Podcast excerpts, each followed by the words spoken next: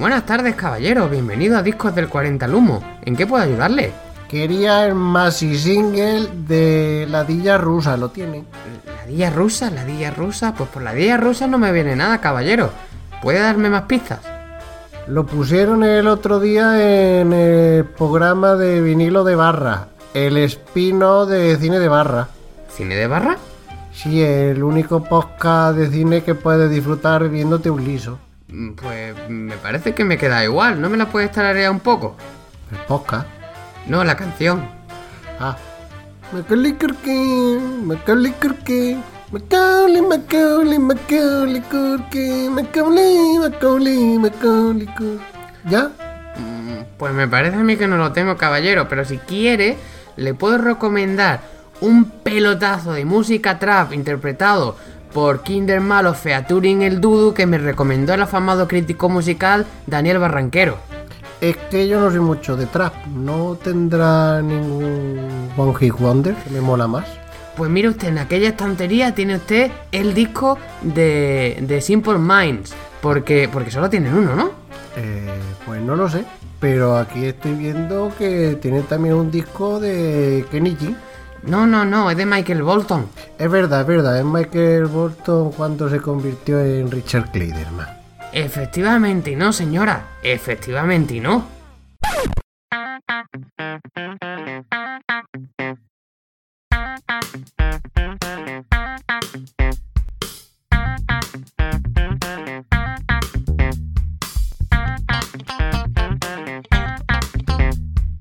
Bienvenidos a Cine de Barra. El cine que puedes disfrutar bebiéndote un liso.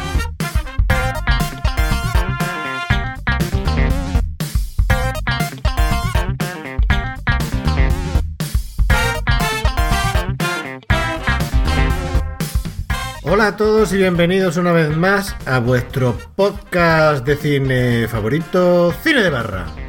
El único podcast que podrás disfrutar bebiéndote un liso barra leño eh, a la temperatura ambiente que hemos tenido esta semana. O sea, sí, fresquito. Fresquísimo. Está, no hace falta cubito de hielo ni nada. Al revés, parece que vamos a tener que meterlo en, en el microondas, en el Vinnie Johnson.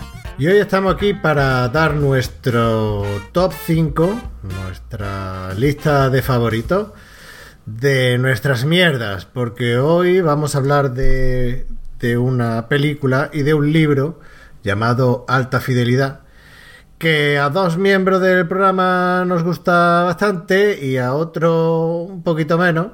Y vamos a empezar con el que le gusta un poquito menos. Buenos días, buenas tardes, buenas noches. Plisken, ¿qué tal? Hola, ¿qué tal? Buenos días, buenas tardes, buenas noches. Pues nada, aquí, eh, pues nada, para hablar de, de esta película, yo soy la miembra, como diría, como diría aquella, aquella política que no, que no está de acuerdo con, con esta película, que no me ha, no me ha gustado. No es que sea mala película, pero que sinceramente no, no ha llegado a conectar con el personaje ni, ni para atrás. Pero bueno, vamos a echar un rato a, a meternos con todos los que podamos y, y esperemos que os, que os guste, o que entretenga, o que nos mandéis a tomar por culo, o, o lo que sea. Y hablando de mandar a tomar por culo, tenemos aquí al otro contertulio, Luis Bercotti. Buenos días, buenas tardes, buenas noches, Luigi. Bueno, por lo menos esta vez no me habéis dicho nada de, de que soy aficionado al reggaetón ni nada de eso. Vamos, vamos bajando el, el nivel de, de calumnias. Buenos días, buenas tardes, buenas noches, buenas madrugadas, buen fin de semana, buena semana, lo que sea. Aquí estamos para hablar de una película que a mí en concreto sí que me ha gustado. Me gustó mucho cuando la vi. De hecho, cuando, cuando la vi, pues me decidí a comprarme el libro. Me leí el libro a continuación. Me gustó todavía más. Luego, cuando estuve viviendo en Inglaterra, me compré el libro en inglés. Se lo presté a alguien con quien perdí el contacto y por lo tanto perdí el libro. Y ahora, pues bueno, pues me lo tenía que volver a releer en español para el programa. Para el programa. Su- suele pasar eso. A, a Bernard Madelman se le perdió un, un, un CD. Dijiste el otro día que se lo prestaste a alguien o un, un- un vinilo y, y no, no te lo devolvió en un programa anterior. Pulp Fiction, la película en VHS de Eso, Pulp Fiction que me regalaron para mí, creo que fueron 18 añitos. Y, Sí. Yo, mi padre siempre me, me ha dicho que, bueno, ni, ni, ni libro ni música. Bueno, hablando de su época, claro, porque no había VHS ni nada. Dice, nunca presten ni libro ni, ni vinilo en aquella época, CD y tal, que lo podemos poner ahora como, como película. Porque al final, la que más te va a gustar, lo más chulo que te va a gustar, lo vas a prestar porque dices, hostia, te lo voy a dejar todo, todo guay, todo perita. Y te la van a meter doblada, como a Isabel II, una reina española. Voy a, que voy a cambiar, no voy a decir Josefina, voy a tirar más a lo patrio y encima toque de los Borbones, para seguir con, con mi rutina. Luego además también, de hecho, en la película, uno de los personajes, Barry, el que interpreta a Jack Black, eh, habla de, uno, de un disco que le gusta mucho personalmente y que está siempre intentando venderlo y de hecho tiene, tiene do- dos copias en su casa para eso, para por si alguien se lo pide y luego no se lo devuelve, pues mm, sigue teniendo una. Y yo si ven al Madelman. Tres minutos y medio después me presento. eh. Eh, te digo yo que esto va ¿Qué tal, a pa-? Yo- esto va a ir para largo. Eh, bueno, eh, es que, claro, es que después de todo este tiempo, vosotros con vuestras charlas, yo sin poder presentarme, sin poder dirigir, pues a uno se le va el santo al cielo. Se nota que hoy habéis preparado el programa, ¿verdad? Sí. ¿Eh? Sí, hombre, yo estaba ahí leyéndome el libro. Lle- Llevo dos días que no haga más que leerme el libro. Bueno, y entonces vamos a empezar con nuestro top 5 de canciones, como en el libro, y decidme, ¿cuál es vuestro top 5 para preparar un programa de cine de barra? Por ejemplo, Luigi, ¿cuál es tu top 5 para preparar un cine de barra? Si es que, si es que lo preparáis, que o lo preparamos, que vaya, es un poco complejo. Se está sacando la chuleta del bolsillo Vamos. del pantalón. Sí, que no, no, ¿Qué, no de ternera o de cerdo? La chuleta, la chuleta, vaya tela. Bueno, vamos a ver. Para preparar un programa de cine de barra, por supuesto, yo como, como mm, conductor de cosas que nos hacen sentir viejo y, y como amante oficial de la música medio casposilla de los años 90. Hostia. Sin medio, sin medio. Bueno, cierto, cierto. Voy a empezar. Mi, mi top 5 sería la siguiente. Primero, eh, número 5, Snow con Informer. En, el, en el número 4, Ice Ice Baby de Vanilla Ice. En el número 3, Technotronic con Pump Up the Jam. En el número 2, Paco Pil con Bi, Bi, Viva la, Viva la, Bi, Bi, Viva la fiesta. Y en el número 1, Eh, que- como no podía ser de otra sé. manera. Chimo Bayo con Pompas, Pompas. ¿Qué pasa? ¿Y esto Pedazo esto qué de son top las cinco cinco. canciones que tú te pones para preparar un programa de cine de barra? Yo creo que eso explica muchas de mis intervenciones, ¿no? Yo pensaba que se escuchaban los grandes éxitos de los hermanos Calatrava, Jaimito Borromeo, Paco Gandía, pero no, escucha, escucha música. Bueno. Eh, oyentes, este es el nivel de hoy y del programa en general. Plisken, ¿qué, ¿cuál es tu top 5 de canciones para preparar el programa, un programa cualquiera de cine de barra? Bueno, pues venga, vamos a empezar con mi top 5 para preparar un programa de cine de barra. 5. Eh, Ases to Ases, puede ser, Ceniza a la Ceniza, de Fey No More. Ah, pensaba que iba a decir la de, la de Bowie. Mm, no, también que Bowie tiene una que es Ases to Ases, pero no, es esta canción que siempre me, me, me mola bastante. Después Nancy Boy, Yo me voy a decir que elige la de Faith No More en, en- en homenaje a, al recien- recientemente fallecido Chiquito de la Calzada, ¿no? mm, Fey No More. Exactamente. No, no vea. Sí, por eso es, yo creo, sí. Y el subconsciente me, me traiciona. La siguiente sería, la número 4 sería Nancy Boy, de Placebo. Bueno, en verdad existe la palabra en español, placebo. Eh, la tercera sería eh, Hyp- Hyper Music, creo que sería, de Muse. Eh, la cuarta sería Fourth of July, de Soundgarden. Y la quinta sería Outside, de Foo Fighters. Pensaba que iba a decir Josh Michael. Eh, ¿Cuál? ¿Outside? Sí. No, va a ser que no. En fin, esa es mi selección. Bueno, eh, la mía eh, se asemeja más a, a la de Plisken que a la de Luigi. Inaudito. Y pues yo tengo por un lado Aphrodite Child con su The Four Horsemen, el grupo de Demi Russo y Vangelis. Horseman. Horsemen. Ujú. Eh, también está algo español, Loli Manuel y su Todo de color, que también mm, eh, compusieron junto a, a Triana y cada uno de los dos grupos tiene una, una versión. Luego de Anatema, el Dreaming Light. Eh, en el número 2 de Chemical Brothers y Where Do I Begin? Ay. Where Do I Begin?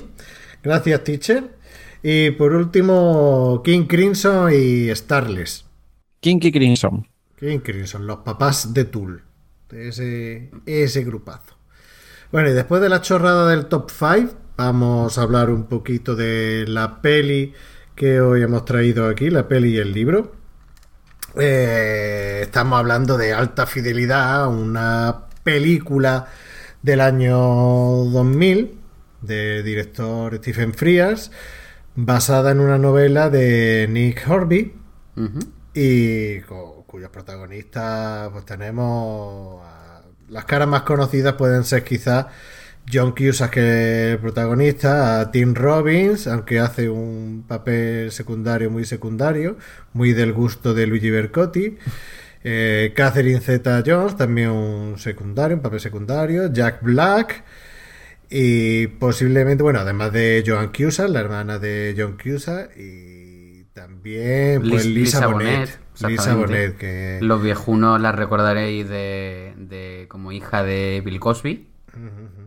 Y luego también tiene alguna que otra, la actriz protagonista es Iben, bueno, es que es un poco impronunciable, pues sería Iben Sí, es que esa actriz es danesa. Sí, ¿no? Es danesa que... Hacía cine Dogma. No, lo que pasa es que, bueno, la... mm, Y por- actuó con Lars von Trier. ¿Cierto? Estuvo a las órdenes de Lars von Trier. ¿cuál era- ¿En qué película fue? En... Eh, la del jefe, la comedia que hizo, si es que se le puede llamar comedia a algo que haga Lars, von, Lars von Trier. Y esta mujer, pues bueno, el- es danesa, pero vivió de niña en Estados Unidos y por eso por eso pudo, pudo hacer el, sin ningún tipo de problema el papel. El jefe de todo esto se llamaba se llamaba esa esa peli. Luego después también los que los que vean The Big Bang Theory también le- les podrá resultar familiar un rostro, ¿no? El de una de uno de, uno de los personajes secundarios, que, que es Sarah Gilbert, que hace de que hace de Leslie Winkle. Mm, Bueno, ya hace bastantes temporadas que no sale, ¿no? No. Pero a mí me gustaba Leslie Winkle, era tenía su gracia. Sí, era bastante repelente. O sea, que encajaba muy bien el papel de, de la... Era un ligue que se echó... Era, era una compañera de trabajo que estaba Sí, en la universidad de esta gente Sí, pero se ligó a... con Leonard. Sí, también tuvo una affair con, con... con, Wolowitz, ¿no? Sí. Sí, tuvo ahí un poco de... Que luego Wolowitz quería más y la otra le decía que... Que se fuera por ahí con viento fresco y tal, sí. Y también otro de los, de los secundarios es Todd Loiso, que, que está en la tienda junto a, a Jack Black.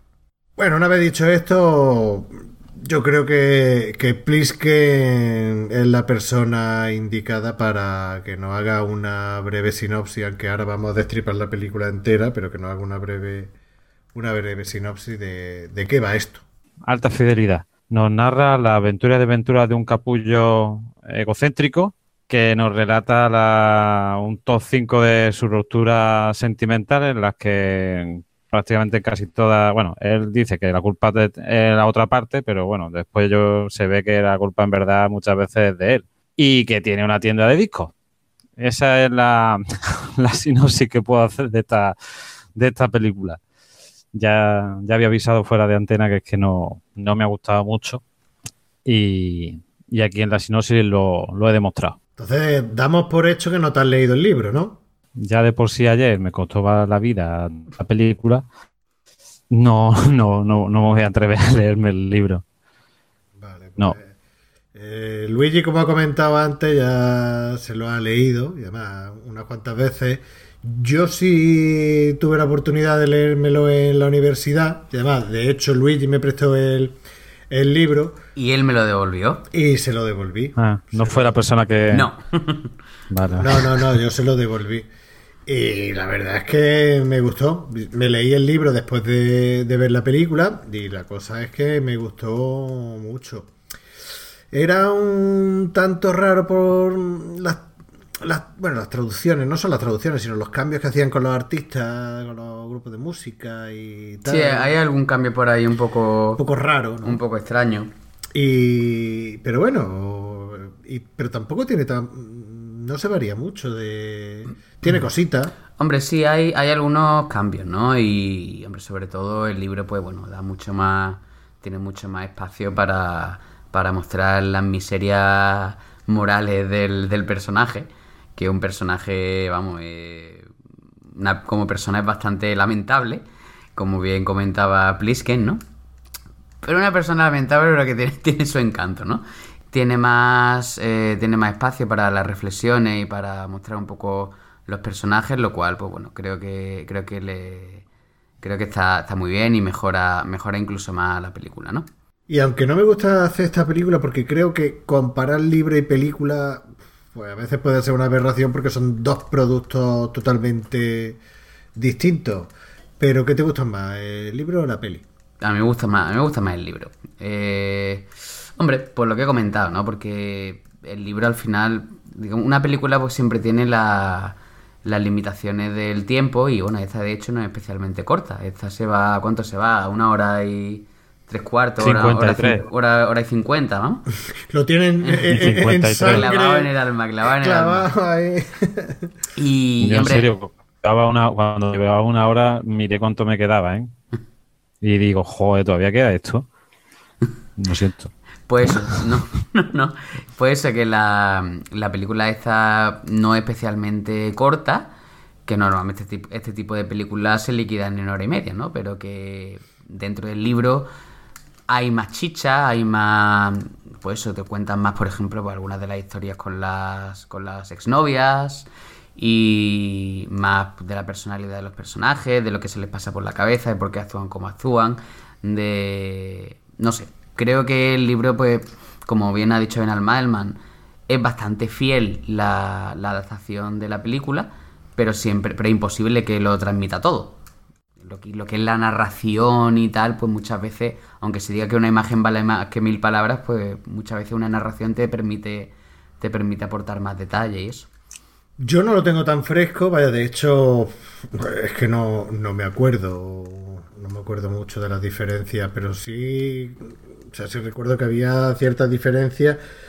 Y yo no puedo decir si me gustó más el libro o la peli. Para mí, es que son dos cosas, dentro de que lo mismo no varía mucho, pero para mí es que son dos productos total- totalmente distintos. La peli posiblemente eh, con el papel de, de John Cusack, que para mí lo borda, eh, está genial, está genial. Y posiblemente si tuviera que decantarme por alguno de los dos me quedaría con, con la película, pero ya digo, es que eh, pese a que Pliske ha, ha definido, ha hecho la sinopsis de la, de la película, definiéndolo como eh, eh, un gilipollas de turno, contando egocéntrico, contando su ruptura, es una peli que va de música y de las fricadas de los músicos. De la misma manera que hay gente que te digo Bueno, de los músicos, de los, de los Sí, aficionados a la sí, música. del aficionado a la música, no de, de- Aunque también hay por ahí alguna parte de músico. Pero que de la misma manera que hay gente que colecciona, ¿qué te digo yo? Eh, pájaro, o sea, pájaro, colecciona cositas de mariposa o de, eh, de, de- Moneda. de moneda y tal. Pues hay gente que Aire embotellado del Betty, del estadio del Betty.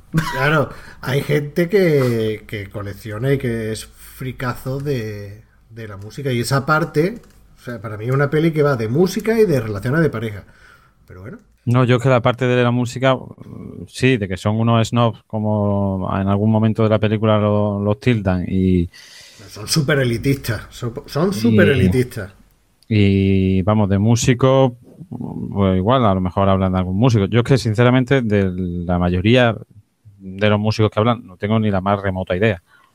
No, soy un, soy un inculto, además de un paleto, soy un, soy un inculto musical y, entonces eso, la mayoría de, los, de los grupos no, no, no me suenan. Ah, y digo lo de Capullo por el prota porque el mismo en la película, yo es que la he visto en español, porque no, no la iba a ver en inglés subtitulado. Mm, él mismo se denomina un capullo y, por eso lo, comento. Pero sí, bueno, es verdad que sí que salen discos y te dicen muchas cosas de, de grupillo, sale Bruce Sprinting y, demás. Cierto, haciendo un, haciendo un cameo de, de sí mismo, vaya. No, pero si no sale, no sale en la cama. ¿No sale qué? En la cama. Ha dicho un cameo, pero no sale en la cama. Vale, vale. Uf, estamos que, que lo tiramos. Bueno, vamos a empezar analizando la película desde el inicio. Y lo primero que tenemos es un monólogo de John Cusack que interpreta a Rob Gordon, aunque alguna que otra vez le llaman Bob. pero no, sí, pero es, Rob, vaya. Sí, sí. Rob, Rob Gordon, que es John Cusack. En el libro se llama Rob Fleming. Rob Fleming. Sí. Anda. Y, y Rob Gordon, pues aquí el amigo John Cusack está. Lo primero que vemos es un monólogo que a mí me encanta. A mí me encanta que si dice que. Dice que si si está deprimido por escuchar la música, por, escuchar música pop, cuando dice pop se refiere a música popular, no necesariamente tiene que ser de género musical pop, puede ser rock o rock clásico o trip hop o lo que sea. De hecho, de hecho en, el, en el libro, por ejemplo, hablan de vez en cuando hablan de música country incluso, de música folk. Es decir, no, no se refiere únicamente a lo que entenderíamos por pop, ¿no? Y hace un, monólogo sobre si está deprimido por escuchar música pop o, o se escucha pop por estar deprimido. por, estar deprimido. Y, luego también hace una reflexión que a mí me parece maravillosa, que eso da para tirarnos 15 minutos eh, hablando sobre eso, que dice que tanto que se prohíbe a los jóvenes, a los adolescentes, eh, ver ciertas películas de acción violenta o de sexo, pero sin embargo no se le prohíbe escuchar música cuando hay letras de canciones mucho más descarnadas que cualquier cosa que pueden ver en la televisión. En la televisión. Y eso que en aquella época, cuando se grabó, se rodó la película en el año 2000, no había reggaetón. Ni estaban felices los tres. Los cuatro, ¿eh? Los cuatro. Sí. O sea, es que ni me sé el nombre de la canción porque como no lo escucho. Pero, o sea, ese inicio es brutal y con, John Cusack rompiendo la, cuarta pared. Lo curioso del asunto en comparación con el libro es que, por ejemplo, bueno, el, libro, el inicio del libro no, empieza con esto, este, este monólogo. Eh, lo aparece cuando está hablando de una de sus ex, la que más le marcó, eh, Charlie, que, que está interpretada por, por Catherine Zeta-Jones. Desde aquí un saludo a Valdis, que no ha podido estar. Su más ferviente admirador. Sí, que es muy, muy admirador. Eh, admirador a tope de, de las Zetajones. Y, no, eso simplemente que el, que el, inicio del, libro es básicamente con diciendo top 5 de, mi, de mis peores rupturas. Y empieza hablando desde ya desde el, desde el número 1, ¿no? Y otra cosa que, choca ya desde el principio es que John Cusack rompe la cuarta pared hablando directamente a la cámara y, a, y al espectador. En vez de, escucharse una, una, voz en off o el narrador, directamente mira a la cámara y, y habla. Y a mí me encanta que desde el principio ya te diga, toma, esto es lo que hay. me parece que eh, en ese aspecto, tanto el guionista como como Stephen Frears lo hace lo hace muy bien, lo adapta muy bien en la novela y que queda muy natural, no queda, no choca y no desentona, no. bueno, a mí. bueno, y es, pues es muy como sería el libro. Es decir, el libro es el, mismo personaje hablando de, sí mismo, ¿no? Liz ¿qué te pareció el inicio, esta cena? Normal, ¿sabes? Que tampoco que te hable y te explique eso, bueno, pues no, no lo veo mal porque lo que ha dicho ahora Luigi como si fuera el libro, es decir, en el libro pues son su, más bien son sus pensamientos, ¿no? Me, pues, es como una manera de hablar con, el público y decirle lo que piensa. Y del monólogo, pues bueno, tampoco le veo mucha, sabes, que no me, es curioso, pero tampoco lo, lo veo muy, muy trascendental. Pero vaya, No, pues sí, es una, es una reflexión or- original, ¿no? Que, que probablemente a poca gente se le ha ocurrido, ¿no? Pensar que el efecto que puede tener una canción, bueno, el, escuchar muchas canciones desde un punto de vista emocional tristes, ¿no? Pues, no, es una cosa original, ¿no? Sí, pero a lo mejor no hay relación, ¿sabes? Que, mm, que el que escuche muchas canciones tristes sea un triste. Ah, Yo qué sé, porque Ale Ubago, por lo visto, es un chaval bastante alegre y tal, y eso que siempre está cantando cosas ñoñas y Con esa cara no que siempre ¿eh? lo dejan y tal, ¿sabes? Que, que, que no, no. Hay estudios hay estudios científicos realizados por la Universidad de Euskadi sobre Ale Ubago que, que desmienten totalmente la, la relación entre las canciones deprimentes con, con tener una vida deprimente. No, hombre, y luego aquí tenemos también a nuestro jefe Ben Almaelman, que es muy aficionado a las películas de Tarantino y, y no es un tipo Sí, y no va por ahí por la calle con una katana ni con una pistola y vestido de traje, aunque quisiera. Eh, diciendo, venga, eh, alegradme el día, hijos de perra. Exactamente. Bueno, y como estábamos diciendo, en ese mismo inicio de la película, pues está Rob, John Cusack, eh, recordando, haciendo ese monólogo y recordando las cinco peores rupturas de pareja que ha tenido en su vida, en el mismo momento en el que su pareja, Laura, lo está dejando y se está yendo de la casa. Y entonces hace una su top 5, que hace top 5 de todo, el top 5 de las peores rupturas en el que no está su novia, su novia Laura. Sí, Y lo dice con todo el despecho del mundo. Eh, a lo mejor podría llegar a colarte en el top 10, ¿no? Pero el, el top 5 no lo huele ni de coña, vaya.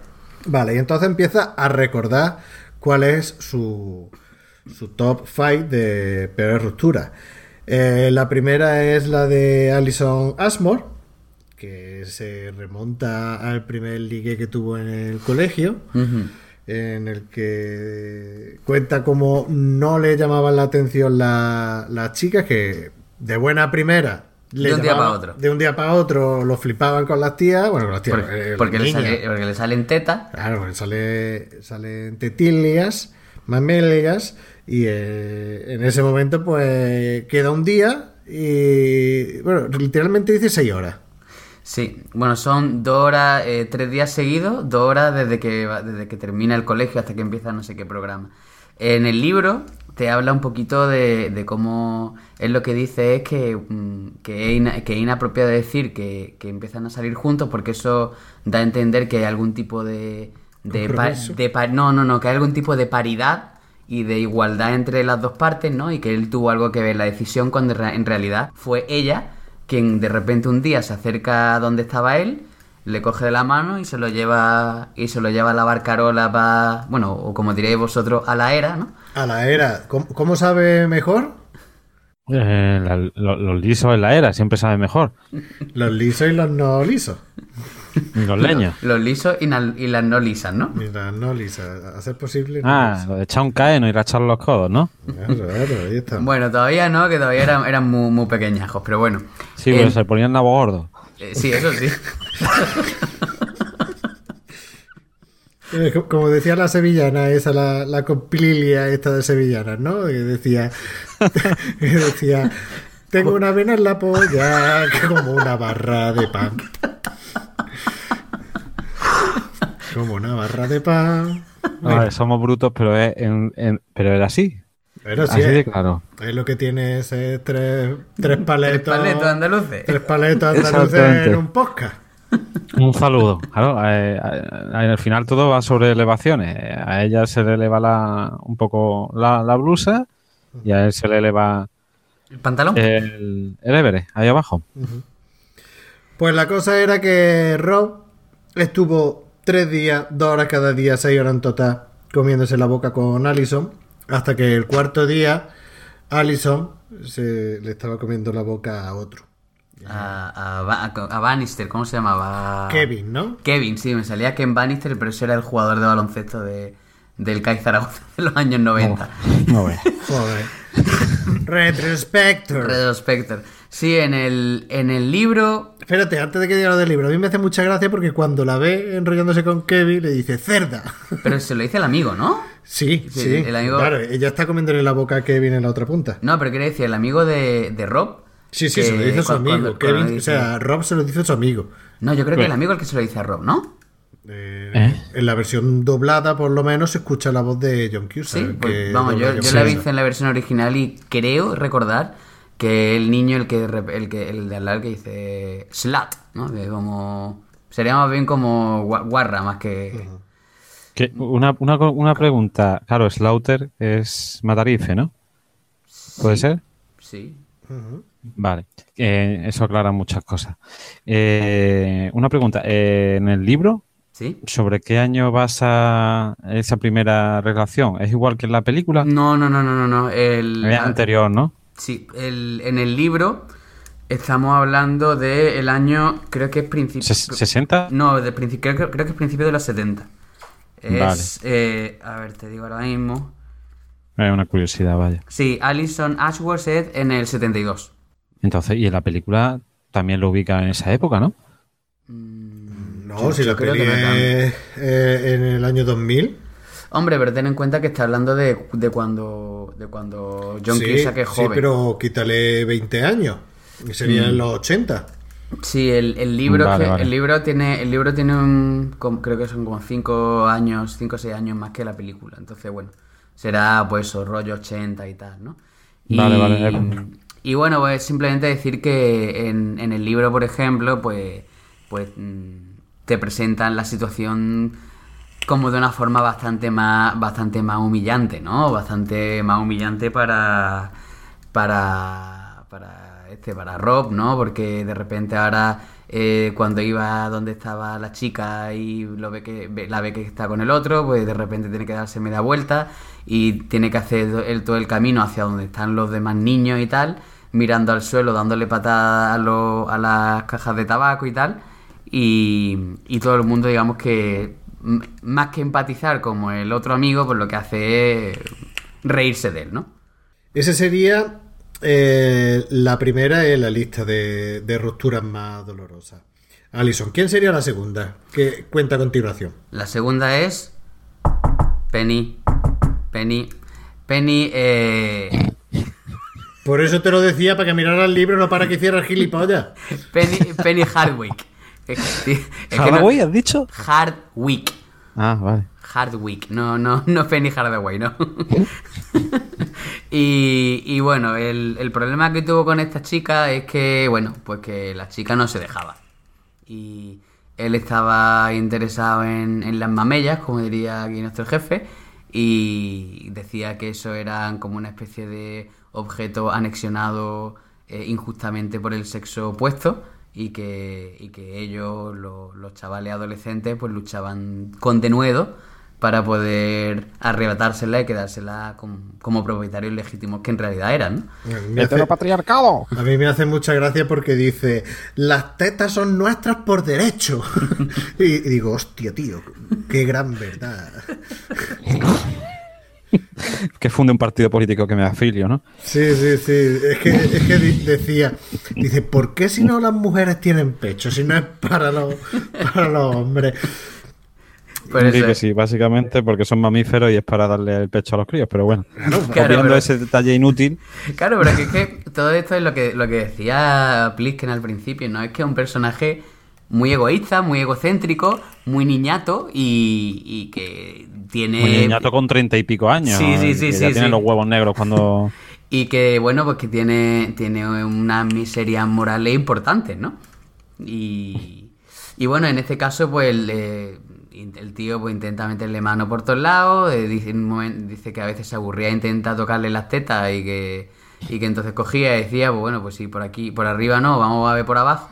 Decía que era como pedirle a alguien 5 dólares y cuando te decía que no, le pedía le, le pedían mil, ¿no? Y, al final, pues el tío se aburre y dice, pues ya está, que ahí te queda y, y tal. Y la, la pobre Penny se quedó muy jodida. Se quedó muy jodida y luego se, se lió con otro Y ese otro le contó a, a Rob que se le había zumbado. Y dice, yo que no puedo ni tocarle las mamellas y ahora llega este y, y le da puñalas de carne. Y esto no tiene... Bueno, en el libro hay una cosa que demuestra que deja incluso en peor lugar al personaje de Rob, ¿vale?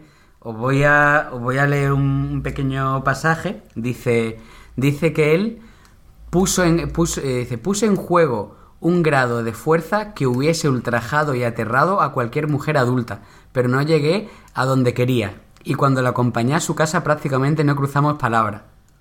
O sea, el tío... mm, La forzó. Mm, o lo intentó. La forzó. Y el- es decir, que, es que realmente el, el tío mm, eh, tiene cosas muy chungas, pero Sí, muy sí. chungas, vaya. No, si cuando Pliske lo ha definido como, como un capullo o un gilipollas, pues, pues la verdad es que sí. También eh, este libro es de otra época, no de ahora. Si ahora todo esta misma, si saca este libro con estas mismas frases y tal, pues automáticamente eh, heriría la sensibilidad de 20 o 30 colectivos. Bueno, yo creo que yo creo que queda bastante claro que, está presentando al personaje de una forma, pues con su miseria y tal, ¿no? Hombre, que podría haber quien dijera que, que aún así es el protagonista y acabamos empatizando con él. Pu- puede ser, pero no, no lo sé.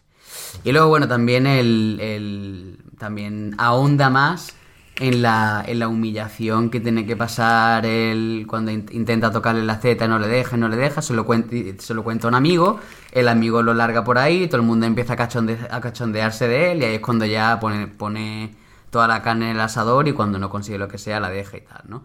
y, el, y el otro, pues por lo visto era el follarín de la clase y, y- y se sintió muy humillado y, y tal, ¿no? Y por eso le, le marcó, por eso está dentro del top 5. Y luego aparece la, la número 3 de la ruptura, que no es otra que Charlie Nicholson. Además, muy gracioso, pues, a mí me resulta muy gracioso y me gusta porque dice que hay gente que no, que no consiguió eh, sobrevivir, bueno, sobrevivir, adaptarse después de, de la guerra de Vietnam o hablando sobre música, que había ciertos grupos que no consiguieron eh, sobrevivir a ser teloneros de, de Nirvana y en su caso la comparativa es Charlie Nicholson, que Charlie Nicholson no es otra que Catherine Zeta-Jones. Desde aquí volvemos a enviar un saludo a nuestro. Amigo Valdis.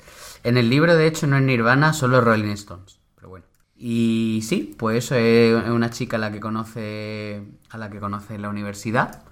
Y el tío, pues, se queda obnubilado. Porque una tía así como muy, aparte de ser muy guapa, pues es como muy. eh, va de que si artística, que si habla mucho de todo, de política, de cine, de libros, de tal, y el tío pues se quedaba como con la boca abierta, ¿no? Y, y bueno, pues al final el tío se sentía inseguro porque decía que, que, que Charlie le, le iba a dejar por uno de su curso de diseño y le acabó dejando por, por uno de su curso de diseño. Marco, ¿no? Un tal Marco. italiano. Un tal Marco. Plisken, ¿estás dormido? Eh, sí, sí, sigo aquí de- despierto. Que, que bueno, que aquí la aquí la amiga Catherine Zeta-Jones, pues bueno, eh, la veo como eh, el chaval este la ve como algo así que es inalcanzable o superior y demás. Y él se infravalora y al final pues se lo come con papa. Se, se va con un jamelgo con que tiene- siempre tiene el mono encima y, y ya está, y tiene lo que se merece. El mono por lo de Marco, ¿no? Claro.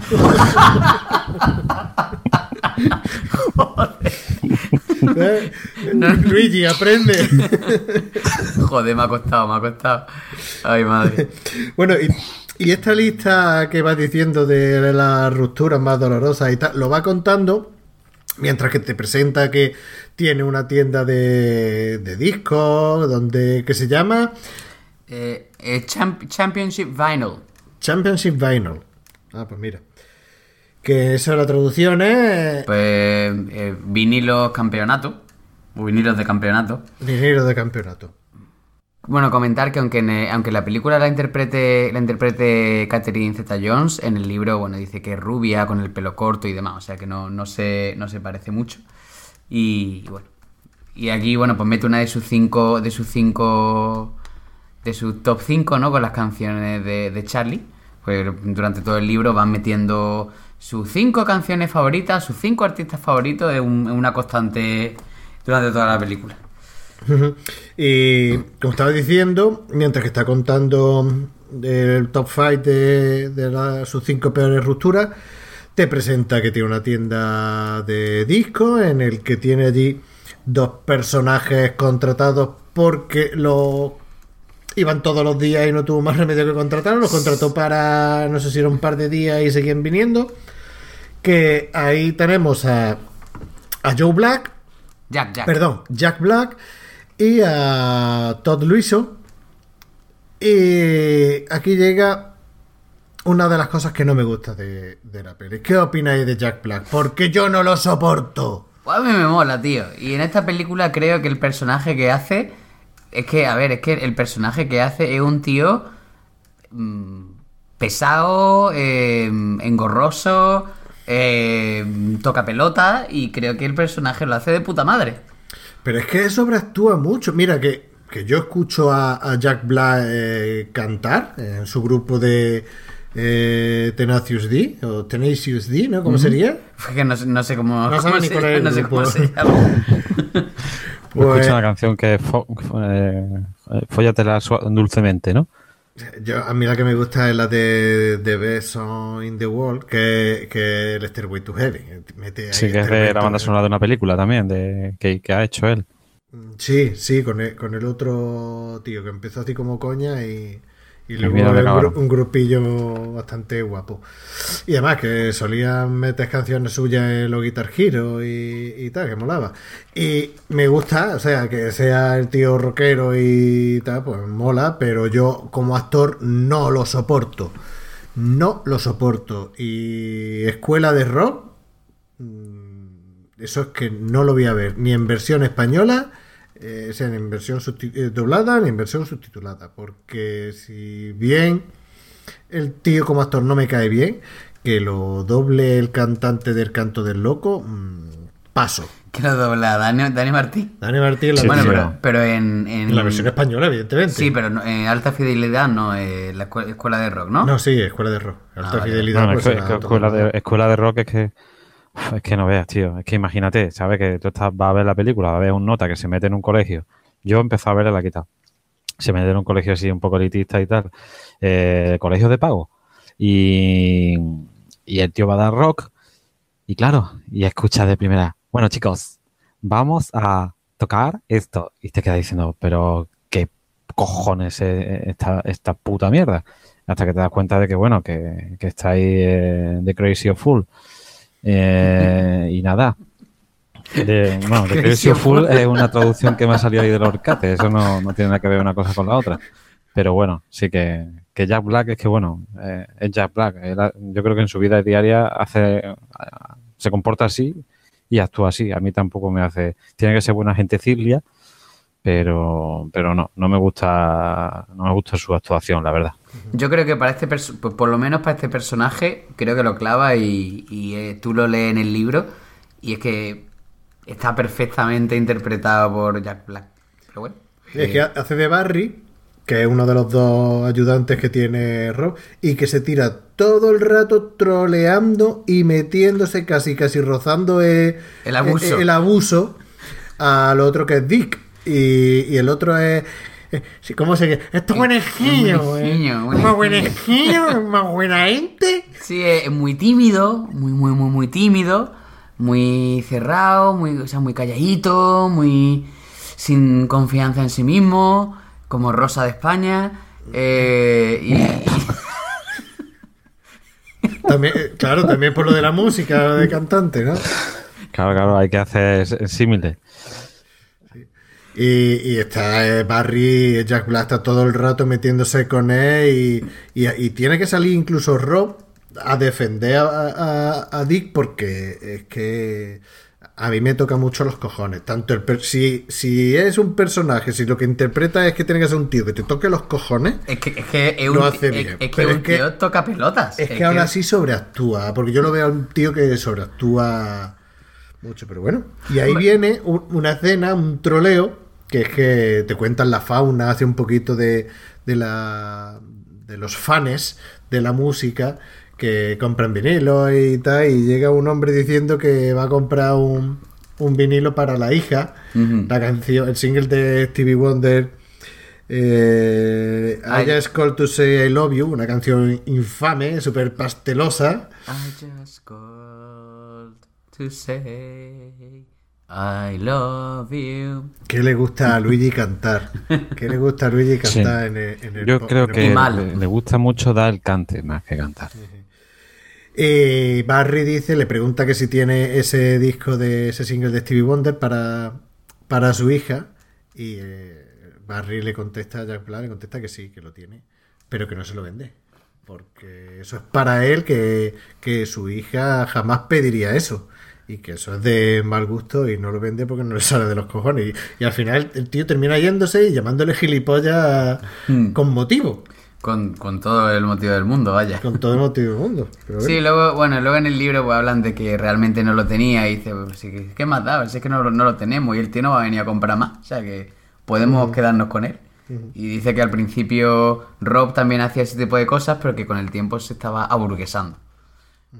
Y ahora pasaríamos a, la número 4 de la lista de, ruptura, que es Sara, y que tenían en común, bueno, Sara, que lo interpreta la, la actriz Lily Taylor, y Sara y Rob tenían una cosa en común y es que estaban unidos por el dolor. Ambos habían terminado con una relación y no tuvieron otra cosa que decir, pues mira, pues nos liamos. Y luego al final esta, esta chica lo, lo deja cuando conoce a, a otra persona.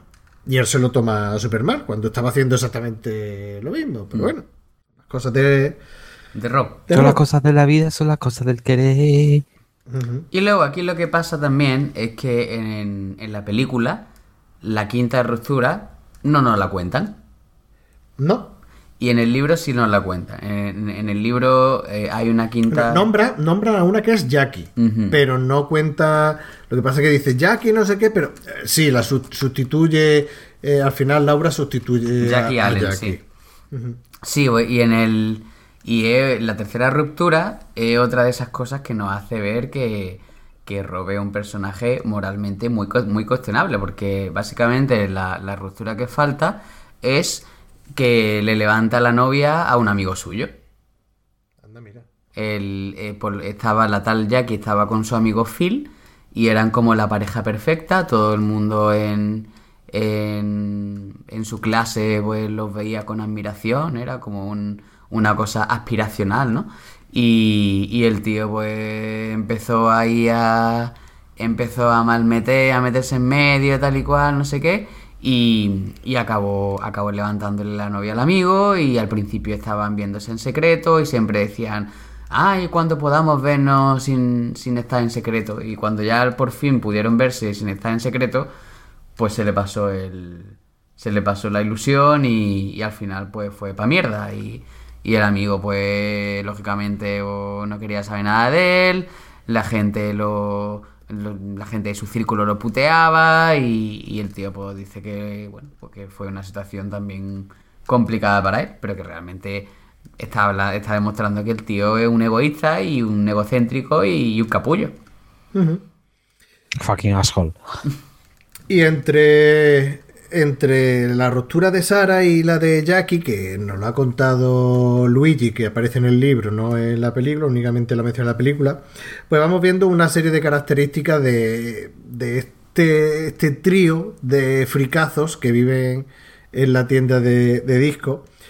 Eh, por un lado tenemos eh, una cosa que me encantó porque me siento identificado, aunque no con música, sino con película, y es cómo se la pone dura a esta gente ordenando los vinilos, reordenándolos. sea, por, no por nombre, por fecha, este lo, lo ordena por una cronología de vida. O sea, Mm.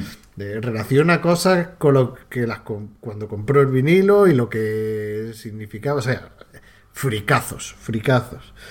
Y eh, es súper gracioso porque porque llega llega Dick a, a invitar a, a Rob que, que vaya a un concierto de Mari de Sal que Mari Aquí de la Sal- sal, la sal. eh, la película es Mari de Sal Ah, pues en el libro es la sal.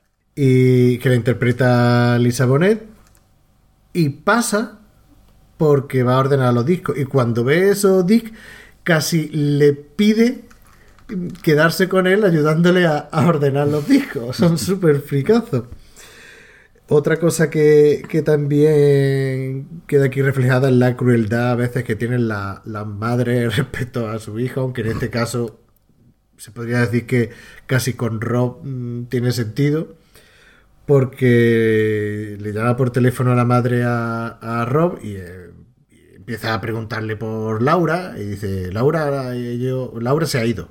¿Se ha ido a dónde? Laura se fue, Laura no está. Laura no está. Y se ha ido. ¿Y qué ha pasado? No, no, que no sé dónde está, que se ha ido. Pues llama a su madre. ¿Cómo me llama a su madre? Se le hemos dejado. Ay, todas por tu culpa, eso lo sabía yo, eh, no sé qué. Yo, tío, eres su madre, colega. Dale un Apóyalo. poco de apoyo. Dale apoyo, no. O sea, no le hagas sentirse un Jorge Berroca de la vida, por Dios. Jorge Berrocal. Sí. ¿Quién me pone la pierna encima para que no levante cabeza? ¿Quién? Joder. Joder. Es que tiene. Tiene Pero es un tío mierda, es un tío mierda. Pues ya está, la madre ya, ya está hasta los mismísimos de tener que aguantar a- a- al tío y decir, es que me he dejado, es que me he dejado. Mm, Carajo. Bueno, pero es que él tampoco llora diciendo que me ha dejado, me ha dejado a la madre. Es ella la que, sin decirle más que al preguntar por la pareja, por Laura, dice que lo han dejado y, y es mm, a comerle la morá, a comerle la oreja, que hasta que al final el tío se cabrea y le cuelga el teléfono a la madre. Y le falta decir, me está tomando por culo. Pero muy mal. Luego, dentro, dentro, en el libro hablan, hablan bastante más también de la relación con los padres. Y luego los padres mm, no son tan tocapelotas como, como se ve la madre en, este, en esta llamada, ¿no? Eh, pero bueno, sí, en, en esta llamada en concreto sí que un poco como... Tío, es que estoy mal, dame un poco de apoyo, no empieces a meter el dedo en la llaga y a decir eh, que mm, eh, siempre lo mismo. Sales con una tía, se va a vivir contigo, se va. Te conoce y se va. Eso. Claro, pero porque el tío no afronta el compromiso ni. Y el tío quiere estar ahí toda su vida viviendo en fantasía, que es lo que sale más adelante. Claro, exactamente. En- Y en el libro habla mucho de eso, ¿no? De cómo siempre quiere tener, tener todas las opciones abiertas y, y no cerrarse ninguna puerta y la vida va pasando. Y... No, eso, eso es un doble sentido, ¿no? Tener todas las puertas abiertas y demás, ¿no? Y luego va, al final consigue ir a- al concierto de, de Marie de Sal, de Lisa Bonet. Y aquí también me hace mucha gracia porque entra y, y dice, eso que está sonando es... Al el- portero, al al portero. al- al- un portero de considerable tamaño, un negrazo ahí y tal. Con, en, la, con en la- en verdad- la- en la peli, ¿no? O sea, en la peli, o sea, la peli es negro café con leche y tampoco es un mulo. Parece incluso que es alguien que está eh, en Mm. Un la sala y se ha salido que está hasta los cojones. Y dice, eso que se escucha de fondo es el puto coñazo de Peter Frampton, Mm. porque está cantando la canción. Aquí en España es muy conocida esa canción porque hizo una versión un grupo que se llamaba Big Mountain, que, que era un coñazo eterno, que era la de... Eh, uh, baby, I love you, way. Sí, la canción es así, pero la de Big Mountain. Big Mountain hizo la versión. Sí, tío. No me Sí, acuerdo, tío. tío. Y además, ¿Que no fue, te- fue que no te tan, acuerdas tú? Fue ¿Que no te tan famosa que, que que- sí. que hicieron la misma canción, hicieron una versión en español. Sí, que, sí, era sí. Uh, baby, te quiero a ti. Claro. ¿No te acuerdas tú? verdad, Sí, eso es súper rancio, Luigi. Eso de No, los- sí, pero ese, ese es un rancio que no me molaba. Esa, yo Sí. aquí en, en este caso estoy de acuerdo con, con Rob. Sí. No. Sí, que va al concierto, está, entra, está cantando una versión de la canción de Peter Frampton y, Y bueno, entonces pues, se quedan embobados mirando a, a Sal cantando la canción y, y empiezan a decir que yo quiero salir con una con, Con una, una música, eh, yo quiero vivir con una música y se quedan los tres ahí con la con la babita caída, ¿no? La verdad es que sí. Y, y luego viene otra escena que también es muy graciosa, que es cuando, cuando llega el super friki que pregunta todas las semanas por un vinilo y no se lo quieren vender. Y, y ahí hay un, un tío, un negro, no sé qué cojones es. Que, Sí, pero- un cli- pero- un- un cli- uno- un cliente. no, pero de- parece amigo porque está hablando con, él- con ella y dice, soy unos elitistas, ¿por qué no le vende al chaval? Porque le dice al final, no, la semana que viene te lo vendo. Y dice, ¿por qué no se lo vende al chaval? Y dice, ¿por qué no? por, por joderlo. No, dice, dice, ¿por, No, dice ¿por qué a él no y a mí sí? Dice, pues porque tú no eres un friki. Claro, no, y luego se lo vende y dice, ¿por cuánto van a vender? 40 dólares, dame. O sea, vaya, es que. Es que da. Te, te Son pone- muy troll. Te pone la imagen de lo troll que son y lo elitista y. y incluso se podría decir gilipollas. Pues no nos vamos a engañar, ¿no? Sí, son, son bastante. Son bastante gilipollas. Y aquí, eh, en este momento, es cuando, cuando hacen su, su lista de, de los cinco singles. De los cinco singles cara A, ¿no? Que, eh, que empieza. Que Rob da la suya, que son. En la película, dice, o sea, dice- lo- los singles son. eh, The Clash, son. eh, este- Primeras canciones. Primeras canciones Cara. de. de de disco, o sea, canción de inicio de un disco, me parece que era. Yo creo que eran single la, la cara de, de single, ¿no? Entonces pues empieza a hablar, pues se dice eh, Jenny Jones de The Clash, eh, Let's Get It On de Marvin Gaye, eh, luego dice el, el Smells Like Teen Spirit de Nirvana, luego dice una de Velvet Underground, creo, y la última dice de, de Massive Attack. Sí. Y, pero que en el... En el, ¿El no protection? No recuerdo. era eh, Radiation Ruling the Nation. Mm.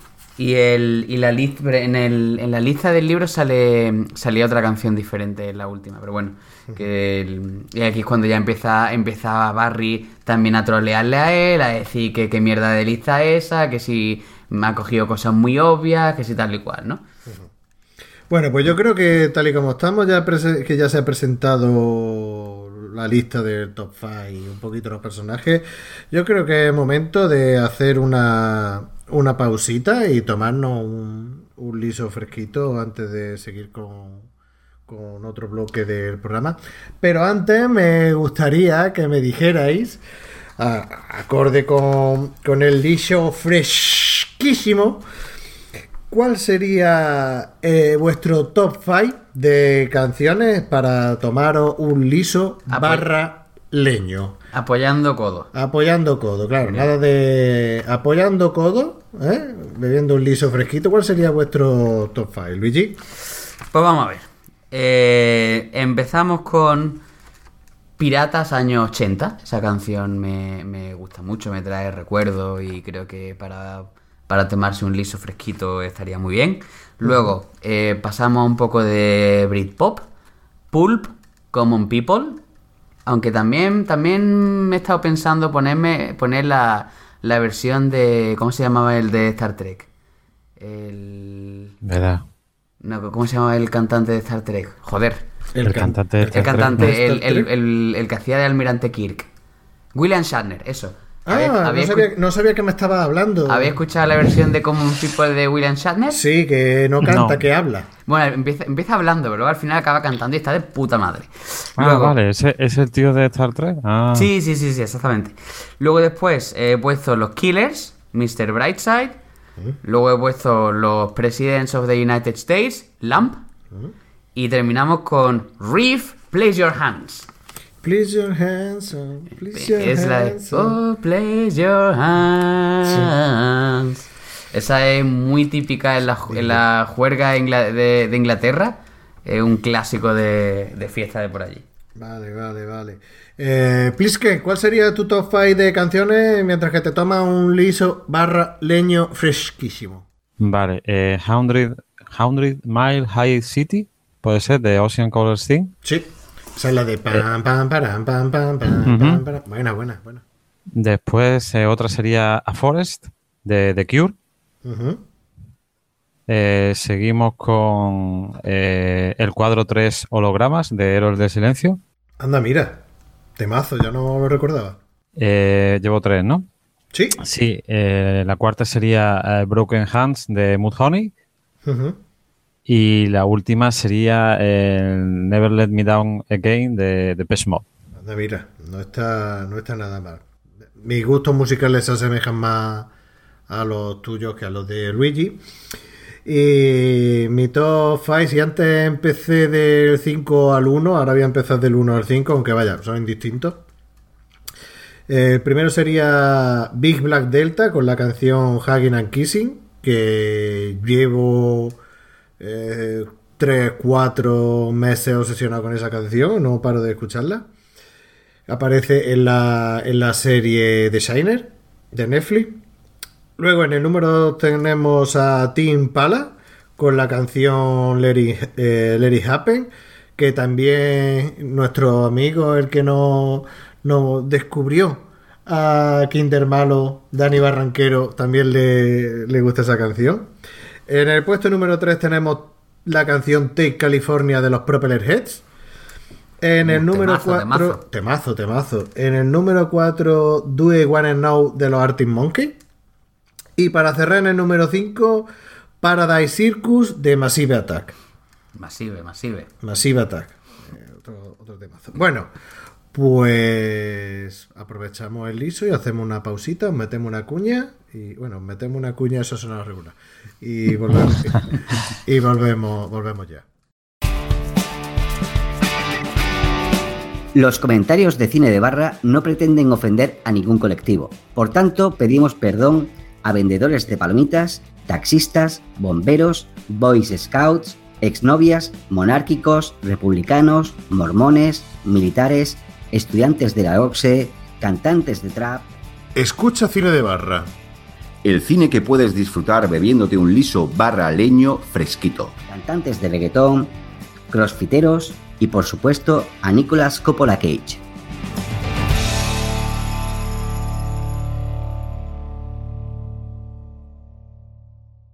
Pues ya estamos de vuelta y hemos visto el top 5 de las peores rupturas que ha tenido Rob. Pero es que Rob también tiene mandanga. Porque si la película empieza con Laura dejando a Rob, ¿qué le haría Rob para que Laura la dejara? Y él dice, bueno, sí, es verdad, puede ser que haya hecho ciertas cositas. ¿Y ¿Qué cositas le hace Luigi? Bueno, todo esto viene porque una amiga de una amiga de, de Laura, que sería Liz, interpretada por... No, es, no- es- amiga de los dos. Porque Eh, dice. Bueno, en, en el libro es, es amiga de es amiga de Laura. Entonces cuando, cuando llama por teléfono le y le dice, mira, soy también soy amiga tuya, así que no voy a tomar no, no voy a tomar partido de momento. Sí, sí, la peli es igual. Y entonces, y entonces pues eso que le, eh, al final resulta que coge la tía y por la buena llega y le, pone a caer de un burro. Y entonces pues Rob nos dice, rompiendo de nuevo la cuarta pared, nos dice, bueno pues, ¿qué es lo que habrá pasado? Estaréis preguntando. Pues lo más probable es que ella eh, me, defendiera, me defendiera a mí cuando quedara con Laura y Laura le dijera al menos dos o probablemente todas las- todas estas cuatro eh, cosillas, ¿no? Y las cosillas son las que vienen a continuación. Pues que se lió con una tía estando Laura embarazada. Que eso le provocó un aborto. Bueno, más que le provocó que, que le llevó a decidir abortar voluntariamente. En la peli no. En la peli dice que debido a eso provocó el aborto. No, no dicen que no, ella dice, no, pero, optara- no, pero si te, si te acuerdas después, eh, Rob dice, dice, y entonces me entró un ataque de estos de, de ombliguismo y empezó a decir, eh, que también era hijo mío, no sé qué, con qué derecho y tal. El, Mm, sí, es verdad. la- Fue un aborto, es, es simplemente que decidió abortar, se queda embarazada y el otro se entera de que el otro le ha puesto los cuernos y dice, ¿y ahora qué voy a hacer yo? Tenía un, ten- tenía un niño condenado a, a estar con- en régimen de visita desde que nace y tal, o entonces pues decide, decide tener un aborto y, y eso. La, la tercera razón que, que cuenta es que después de todo eso le pidió dinero. Y que aún no- bastante. y bastante. Y que aún no se lo había devuelto. Dice, le pedí dinero porque ella lo tenía y yo no. Sí, bueno, eso cuando empieza, cuando empieza a explicar el, el contexto, ¿no? y por último dice que quizás, o sea, que le dijo que quizás deberían tener una relación más abierta o abierta a otra posibilidad, aunque explica que eso fue un truco que le hizo ella ya viendo que iba a hacer la Claro. jugada del gato, el Claro, 1-2 Ramón Ramón. ¿Cómo? Sí, el 1-2 Ramón Ramón. Mira cómo Plisken sabe lo que es. Sé que como la, la teoría de la liana, ¿o qué? Eh, sí, como no, la, la teoría del mono. Sí, por eso. La de- técnica de, del la, mono. De la, de- de la liana, eh, eh, lo he yo por ahí, sí. Sí, sí, que los monetes no se. No sueltan una liana hasta que han cogido hasta que otra. agarran la otra. Claro. Bueno, pues eso. Porque luego los monetes se caen y se dan la hostia. Exactamente. Entonces, bueno, eh, eh, Rob pues, nos explica un poco lo que ha pasado, dice el tema de, dice, bueno, el, el dinero, ella lo tenía, yo no, porque una, una de las cosas de esta relación es que Laura ganaba bastante más pasta que, que Rob. Rob tenía su tienda que le iba regular, iba más o menos tirando, pero, pero no Normal, con esos dependientes. con eso eh, con esos dependientes y bueno pues eso que no deja estaba en un sitio así como muy apartado y tal no y Laura pues una, era una abogada en un, con bastante éxito no y entonces que de hecho es una de las cosas que también están ahí porque al principio Laura era eh, era pues abogada de gente de los necesitados este tipo de cosas y luego pues acabó acabó cambiando de trabajo cambió ella y Cambió la forma de vestirse, que le dice que antes iba con el pelo rosa Mm. y tal. De hecho, en la película aparece cuando se conocen y Rob era jockey. Y, y justo en el momento en que se conocen, lo que está sonando de fondo son los Chemical Brothers. Y es como, toma, Sí, temazo. pero bueno, en, en el libro no es ese tipo de música. En el libro lo, lo que es más pues rollo eh, los Jackson 5, Solomon Burke, eh, ese tipo de música más discos ¿Me setentera y permitas que te, corrige, que te corrija como haces tú siempre con el inglés? ¿El qué? Solomon Burke. Bueno, he dicho Burke. Burke. Eso, es Solomon Burke. Burke. Es Burke. Vale. Pero bueno. No, era por ponerte la puntillica No, después de las pero- 200 que metes tú. pero bueno, lo, lo hice intencionalmente. Y, y nada, pues entonces le dice que, eh, que Laura tenía el dinero, él lo necesitaba, se lo dejó y, y no, no, se, no se lo ha devuelto porque, porque el tío no, no es capaz de sacar el dinero suficiente como para poder ir devolviéndolo. Eh, luego dice que el tema del podríamos buscar otras personas es un truco de abogada, ¿no? Porque la otra empezó a... le manipuló para que acabara diciendo eso y, y entonces luego él cae en la cuenta de que puede ser con... que te podía tener un porqué, ¿no? Y, y luego pues el tema de que estaba del embarazo, pues él no sabía que estaba embarazada cuando se... cuando se folló a la otra y, y bueno. ¡Hala! Y entonces pues que tampoco sabía que había abortado ni nada de eso. Y ya empiezan a, a verse más, aunque sea para recoger las cosas del piso y tal, Laura y, y Rob. Y en una de estas, pues, ya que, que Jane Cusa, la que hace de, de la amiga de, de ambos, le dice que, que está viviendo con otro tío, con un tal Ian. Eh, y no empieza a abrirse la cabeza, ves quién es Ian y tal, de dónde puede conocer, que no había nadie en el trabajo que fuera un Ian y tal. Se da cuenta que es su vecino, Su, su antiguo vecino. su antiguo vecino, y, y viene una escena que a mí me hace mucha gracia, que es cuando él se imagina a Ian y a Laura acostándose en la cama y entonces empieza a narrarlo como si fuera película, una película porno y y dice, todo eso en mi cabeza. Dice, ninguna mujer ha gozado tanto del sexo como, como gozaba Laura con Ian en mi cabeza. Pero todo esto viene Y, también... y se escuchaba en la película, está súper bueno porque se escucha. ¡Los parmetazos! No, pero que... todo esto viene porque cuando, cuando recuerda que cuando vivía, que cuando era el vecino de arriba, le escuchaban follar. Y el tío, pues por lo visto, no sé, teniendo en cuenta el tipo de persona que era, pues probablemente hacía tántrico de esto y tal, el tío pues aguantaba mucho, ¿no? Y, y Laura pues dice, dijo algo así como, joder, qué suerte, jiji, jaja. Y entonces, claro, de repente empieza a atacar por Rob y dice, uh, uh, uh, aquí esto, esto, esto de qué va, esto de qué va, ¿no? Y entonces, pues por eso es por lo que, por lo que ahora de repente, en cuanto se entera de que está con el tal Ian, pues, pues empieza a, a comerse la cabeza pensando eso. Ian, que está interpretado Por Tim Robbins. por Tim Robbins con melena. Sí, es que es a lo Steven Seagal. Es Además, Steven dice. Seagal. De, de hecho, sale una foto de él con el kimono Y que de arte marcial y la, y la posturica. La posturica y, Steven Seagal. y el tío, bueno, pues, en el libro habla de que a Rob le, le horrorizan eh, su, en los pantalones con peto, el típico mono. Eh, le- no le gusta nada el olor que, eh, de la cocina que sale por su casa. Y, y la música que, que escuchaba era horrible, decía que era pues música búlgara, música caribeña, música étnica, de cualquier, de cualquier mierda étnica que estuviera de moda esta semana, ¿no? Y no le caía nada bien, vaya. Bueno, y aquí es donde, donde Rob decide hacer una terapia y se dispone a llamar a, a las 5, las 5 no, a las 4, porque la quinta al final decide que sí, que Jackie no merece estar en esa lista, que en realidad es Laura, y decide llamar a las exnovias para hablar con ella y ver mm, qué fue lo que pasó, qué tenía él de malo para que lo dejara. Y empieza a llamar una por una. Y se lleva la primera, en el, el primer caso se lleva una gran alegría, que es lo que le, le engancha, ¿no? No es, no es así, ¿qué es lo que ocurre, Luigi? Pues que llama y dice, está, está... Alison. Está Alison. Y le dice, no, es Parece que es un chiste. Dice, no, no, es, chiste. es que no, no, no está, es que está, en- se ha ido a vivir a Australia. Dice, ah, que se ha ido a vivir a Australia, sí, con, con su marido. Dice, ah, dice, ¿tú quién eres? Dice, bueno, yo soy su primer novio. ¿Qué me estás contando? Si se casó con su primer novio. Dice, "Su primer- sí, se casó con, con Kevin Bannister.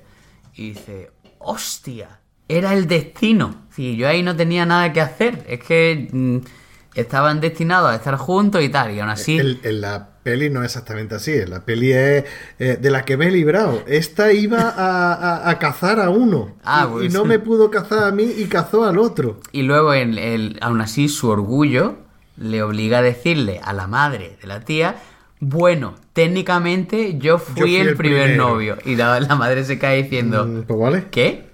Dice, sí, sí, porque estuve tres tardes con... tres- estuve, bueno, en, el, en el libro, de hecho, dice, estuve una semana con ella. Dice, tenía que alargarlo un poco para que fuera un poco menos, un poco menos patético, ¿no?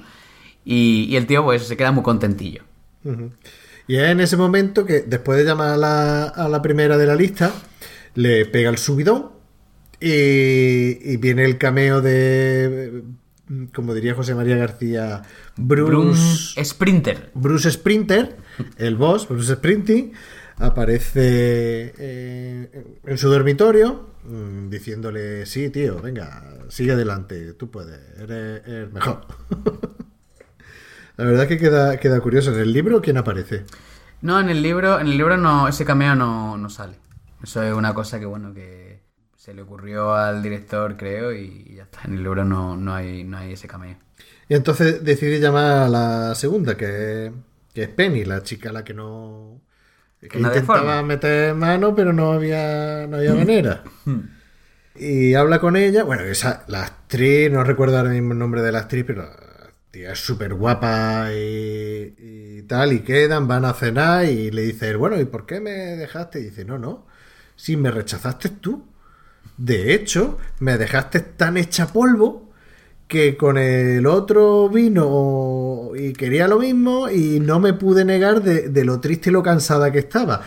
Eh, le cogí tanto asco que en la universidad, que es el momento de acostarse con gente, de experimentar, no me acosté con nadie y he estado de psicólogo por tu puta culpa. Y encima viene ahora después de tantos años a decirme que por qué te dejé. Vete a tomar por culo. y ahí ya se te queda, ahí ya se te queda claro que Rob es un gilipollas Y el, y el tío se queda diciendo, coño, que es verdad, que, que- que la dejé yo. y entonces pues, se, se queda, ah, pues ya está, pues tan tranquilo. Venga, pues vamos a la siguiente. Vamos a la siguiente. Que la siguiente es Catherine Zeta-Jones, que es Charlie, pero dice que todavía no está preparada, que se va a saltar Hmm. a la cuarta. ¿Qué iba a decir, Pliske? No, que la actriz, eh, la que hace de Penny Hardwick es Joel Carter. Y cuando estaba viendo la película digo, joder, la cara de esa chica me suena mucho, me suena mucho. Hasta que me acordé de que salía esa, una serie eh, Justified. eh, una, una serie de, de Del, del policía. oeste, ¿no? Es de policía eh, en, un- en el sur de Estados Unidos, en tierra de paletos. Rednecks. Y exactamente, pero totalmente, Quillo. Y la verdad que la serie no, no estaba mal. Y ella, pues, el papel estaba bastante bien. Es una tía eh, con dos bemoles. Y claro, la localicé digo, "Hostia, pues ya me acuerdo de la, de la chica. Yo creo que esa serie la dejé en la tercera temporada. Que eh, el, el- bueno, iba a decir el protagonista, el entre comillas, el antagonista, bueno, el malo de la serie, el antagonista, eh, Sí. se mm, era salía en la nueva de, bueno, la nueva, en la última de Tarantino, la de los odiosos 8. Sí, sí, eh, no, no sé el nombre ahora mismo, pero sí sé quién, sé quién me dice. El prota sé que es Timothy Olyphant, pero el, Eso, el otro ese, no. ese era el protagonista que también hizo de, de la película esta basada en el, en el videojuego, el del calvo. Sí, en Hitman. Hitman, eso. Sale en la jungla de cristal 4, creo. Y también sale en Deadwood. Y En, la serie de que- que hace el comisario en, bueno, el comisario, el serie. La serie. eh, en Deadwood, cierto, Mm. cierto es. Bueno, y estábamos hablando que a la tercera, que era Charlie, interpretada por Catherine Zeta-Jones, no tenía bemoles todavía de, de ponerse en contacto con ella, entonces se salta y pasa a Sara. Y cuando va a ver a Sara, pues le da un poquito de penita porque Sara eh, está regular, está con, Está me- pocha. está con medicación, está loca, eh, tiene sus paguitas, me parece que es porque la han echado del trabajo, no está bien. Y entonces, como que no quiere echarle cuenta y se queda como "Uf, de menuda me libré, menos más que me dejó. Sí, bueno, y el tío, el tío dice, me la podría follar, pero paso. Sí, Pero paso. sí. es que es un gilipollas. y mira que qué mejor manera habría de exorcizar los demonios del rechazo que follarte a la tía que te rechazó. Pero es que mira, paso, tío, paso. Es que el, tío en ese aspecto es bastante gilipollas porque eh, a, continuación tiene una charla con Laura en la que Laura le dice que tiene, y además que le pide que le dé un número, dice, "Tiene- tenemos un 9% de reconciliación. Y, él lo que se le viene a la cabeza es preguntarle si se ha acostado con el otro, con Ian, y si es mejor él en la cama. O sea, eso es lo que a él verdaderamente le da, importancia. Sí, en el libro te lo describe de, de- una forma mucho más obsesiva, como el tío está ultra emparanoiado y dice, mira, me da igual, me da igual si el tío es más inteligente que yo, si es más simpático que yo, si tiene mejor trabajo que yo, si... pero es que esto, no. Dice, saber que el siguiente es mejor que tú, eso es inaceptable, eso es inasumible. Y, entonces, pues bueno, le, dice primero lo que comenta, ¿no? Empieza a insistirle, tenemos opciones, tenemos opciones. Ay, no lo sé, no lo sé. Dice, "Mm, bueno, pero entonces si no lo sabe es porque tendremos opciones. "Ah, Bueno, sí, tal. Dime un número. 9%. Entonces, pues el otro, el otro ya empieza a decirle, pues lo de que si es mejor y no sé qué. Y, cuando, y la otra que le responde, ¿qué le dice Laura? Que no se ha acostado, ¿no? Todavía. Todavía. Todavía. Si no me ha costado, todavía. Y dice, bueno, dice, ahora, me siento tan bien porque haya dicho que no se ha acostado, aunque luego se rayará con lo de todavía. Dice, me siento tan bien que voy a ir a follarme a... A Mari. A, a- a- a Mari de Sal. ¿Qué, qué, Y se la folla. qué, pero- pero qué- qué puta hipócrita, ¿eh? Sí, sí, Qué sí, sí, puta sí. hip- El tío está en plan, Dios mío, se la ha follado. uf, ya está, como No al se- final resulta que no. Ah. En, vez de, en vez de decir, bueno, mira, pues no hay problema, coge el tío y dice. Pues voy a Pues voy a follarme follar a a, a esta. Luego María, se la folla. el personaje de María en el libro tiene un tiene una tiene un punto más exótico en el sentido de que ella es americana, pero el libro sucede en Inglaterra, mientras que la película es simplemente una americana más, ¿no? Lo único bueno para el punto exótico que le han puesto, yo creo, es el hecho de que sea de que sea negra, ¿no? Mientras que rasta. con rastita y tal, mientras que en el libro eh, nos la dicen, nos dicen que se parece a, a Susan Day o algo así. Creo que era un personaje, que- una actriz que salía en, en, la, ley, en la Lau, en la ley de los ángeles. Una así rubita, y tal, ¿no? Y, eh, y empieza a explicar que dice, bueno, ¿y cómo me la he follado? Es un tío normalito como yo, ¿cómo puedo ser un follarín? Porque al parecer un follarín. Se, se Bueno, tumba- sí, en, en el libro dice que se había follado a 17. Anda, mira, eso de poner un número está es muy de cabrón, de gilipollas. Pero bueno, es lo que, es lo que hay. Y, y dice un monólogo que a mí me gusta mucho y que si os gustan los podcasts, no sé por qué estáis escuchando este podcast, pero bueno, si os gustan los podcasts, hay uno que se llama, que lo recomiendo, está súper bien, que se llama Luz en el Horizonte. Y al empezar el podcast siempre ponen esta frase, que es la que dice John Cusack, que es discos, pelis, discos, eso importa. Puede que sea cínico, pero es la puta verdad. Dice que da, un tanto igual el trabajo, cuáles son tus aspiraciones, que lo que a uno de verdad le, le llena y le y lo que en realidad es, pues, pues son sus gustos, la, la friquería. Sí, la, la frase dice que lo que importa no es cómo eres, sino lo que te gusta. Exactamente. Porque eso en inglés eh, dice que no, lo que importa no es what you are like, que sería como eres, sino que lo que importa es what you like, lo que te gusta. Entonces, pues, un- tiene un juego de palabras en inglés que en español se pierde un poco, pero bueno. Y bueno, en- en- dentro del libro también hay una parte que a mí me gusta mucho, que es como, eh, como de repente Rob se encuentra falto de confianza, está, está mm, que eh, ¿y si no me voy a empalmar? ¿Y si me voy a correr muy pronto? ¿Y si no, no voy a hacer que disfrute? ¿Y si no sé qué? Y entonces empieza a decir que él estaría dispuesto, que si hubiera alguna forma de que Marí le firmara un certificado diciendo hemos pasado la noche juntos y ya está, que el tío estaría más contento que unas castañuelas. Es que es tan gilipollas, es tan gilipollas. O sea, no va a disfrutar que se zumbe a la otra, sino lo que de verdad le importa es eh, el aparentar. eh, No, no, eh, no, no es, por- es simplemente dice que el, lo que... La lo- medallita. Claro, el tema, el tema es, dice, yo es que me... mm, todo el, la ansiedad previa dice, joder, mira, yo lo que querría es... Lo que necesito es el chute de confianza que es follármela, pero luego me da tanto pánico, el hacerlo mal que mira, que si me dan un certificado de que lo he hecho, yo ya con eso estoy más que contento. Bueno, si estábamos diciendo que, que Laura no se había acostado aún con Ian, pues empieza a dar, Rob le empieza a dar vuelta a la cabeza y viene otra parte que es súper graciosa. sí, sí. que sería, Pliske, si yo te dijera, no he visto terrorífica muer- terroríficamente muertos aún, ¿tú qué pensarías? Que era un bicho raro. Sí, la verdad que una de las partes de la para, para mí una de las pocas partes de la película que, se- que se salva, la verdad. Cuando hace mención a, a terroríficamente muertos, que al parecer cuando la película se estrenó en ¿dónde fue? Era terroríficamente muerto el ejército de las tinieblas, ¿no? No. No, la, Era la segunda parte. Es la segunda ¿no? parte, es Posesión Infernal, Terroríficamente muerto, muerto y el y el Ejército de las Tinieblas. Tinieblas. Estamos hablando de la trilogía de San Raimi con Bruce Campbell. Evil Dead. Evil Dead. Sí, vale, vale, sí, sí, sí. Ya está. Eh, que por lo visto en, en no sé qué país de Europa, en la traducción no pusieron terroríficamente muertos porque no se había estrenado. Pusieron Reservoir Dogs. No, no, no, no. Es que en el libro dice Reservoir Dogs.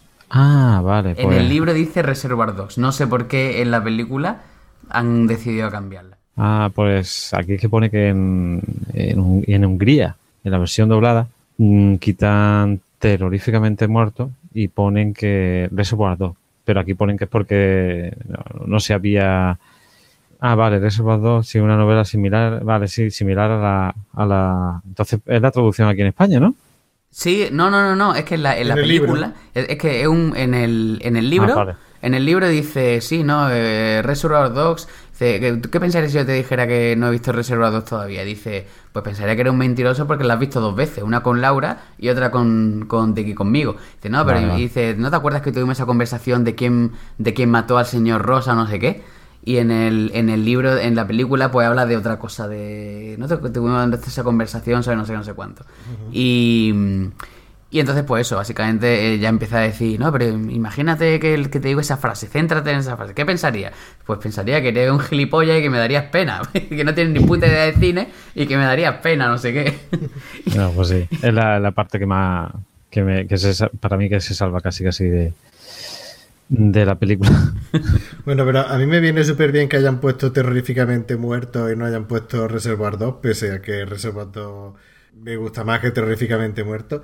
Pero si no, no podría contar la historia de, del abuelo cebolleta de Benal Madelman A ver. y de El piso de estudiantes. de Calistro. No, esta vez no, no tiene que ver mi compañero de piso, esta vez el gilipollas como Rob fui yo. y fue que en aquel, una época en la universidad que yo estaba con una chica que le daban un poquito de miedo las pelis de terror, pero que le gustaba. Le gustaba verlas, pero pasaba mucho miedo. Y yo le dije de ver un día Posesión Infernal. Y vimos Posesión Infernal y se llevó un susto que no vea y un mal rato y, y tal. Dijo, qué susto más grande, prefiero la muerte. Prefiero a muerte. Y a la semana siguiente digo, vamos a ver una peli. Y dice, y le digo, digo, venga, sí, digo, mira, em, vamos a ver terroríficamente muerto. Y dice, pero eso no será como la otra. Y digo, no, pero es que el nombre es distinto. y, y Y, la- y es- y es un remake, pero con más dinero. claro, y- pero se la tragó. Y la, y la película Y también. la película también. La verdad es que luego ya mm, cuando le dije de ver el ejército de las tinieblas ya ella pensaba que no podía ser una tercera parte. ¿Y la vio? Y claro que la vio. Sí, sí, soy lo peor, pero esa, la tercera parte sí le gustó, el ejército de las tinieblas sí le gustó, Hombre, pero el ejército yo- de las tinieblas es menos de, es menos de terror. Sí, pero yo me lo, me lo marqué Ay, terroríficamente muerto. A mí me lo marqué. Un saludo a, a la ex. Sí, que seguramente estará escuchando esto. Sí, sí, no creo. No creo. Que Dios la tenga en su gloria. No creo. No creo. Pero bueno, las historias de mierda. De que no me importan una puta mierda. Bueno, llegado a este momento y hablando de gilipollas, pues Rob ya por fin decide llamar a, a Charlie, a Catherine Zeta Jones. Y se da cuenta que Charlie es una mala persona. Que es un, lo que yo definiría una, Un bicho. una bla bla bla bla bla. Que Se llama ultra pija. Otra pija. Vaya, que a mí me gustan las pijas, pero que no es por. No es mala porque sea pija, sino que. Pero pi- es pi- snob, es que. Eso, pija superficial. mala, es decir- superficial y que. Le importa más el aparentar y en quedar por encima y de decir la última palabra y contar cosas que no vienen al caso, pero que sea ella la protagonista. Y si en la universidad Rob la veía como que era una persona inalcanzable, que estaba a otro nivel, ahora se da cuenta que, que estaba vacía, que era mucho hablar, pero que era vacía. Y le dice, bueno, ¿y por qué me dejaste? Y por Marco, y dice, "Mm, porque Marco Tenía más, conf- más confianza en sí mismo, era como más glamuroso, era... pegaba mejor conmigo, me iba mejor que tú, que Mm. eras como más pusilánime. Y luego después en el, eh, en el libro también nos habla de, la, de lo que pasa con la, con la otra chica que no, que no nos presentan en la película. Y bueno, va a haber, va a haber, la chica eh, volvió con, con su ex amigo y, y entonces pues bueno, le invitaron a cenar, el amigo le, le dio la mano así de una forma muy ceremoniosa como para significar que le había perdonado y tal, y bueno, porque al final pues que habían seguido juntos y también que estaban que eran una pareja que estaban hechos el uno para el otro y, y al final pues habían seguido vaya Y aquí es donde pues, Rob empieza a llamar a la casa de Ian para recuperar a Laura y acosarla un poquito. Es que ya, ya veis, Rob no tenía desperdicio, es un encanto de, de criatura. Y entonces Tim Robin Ian aparecen en el trabajo. Que por cierto, que por cierto, tengo que, eh, lo de acosar no era una cosa, no era una cosa nueva, porque también acosó a Charlie cuando empezó con Marco, que tuvi- que según el libro tuvieron que ir los amigos de Charlie a decirle más te vale que te cortes porque si no vas a cobrar. Y no en euros.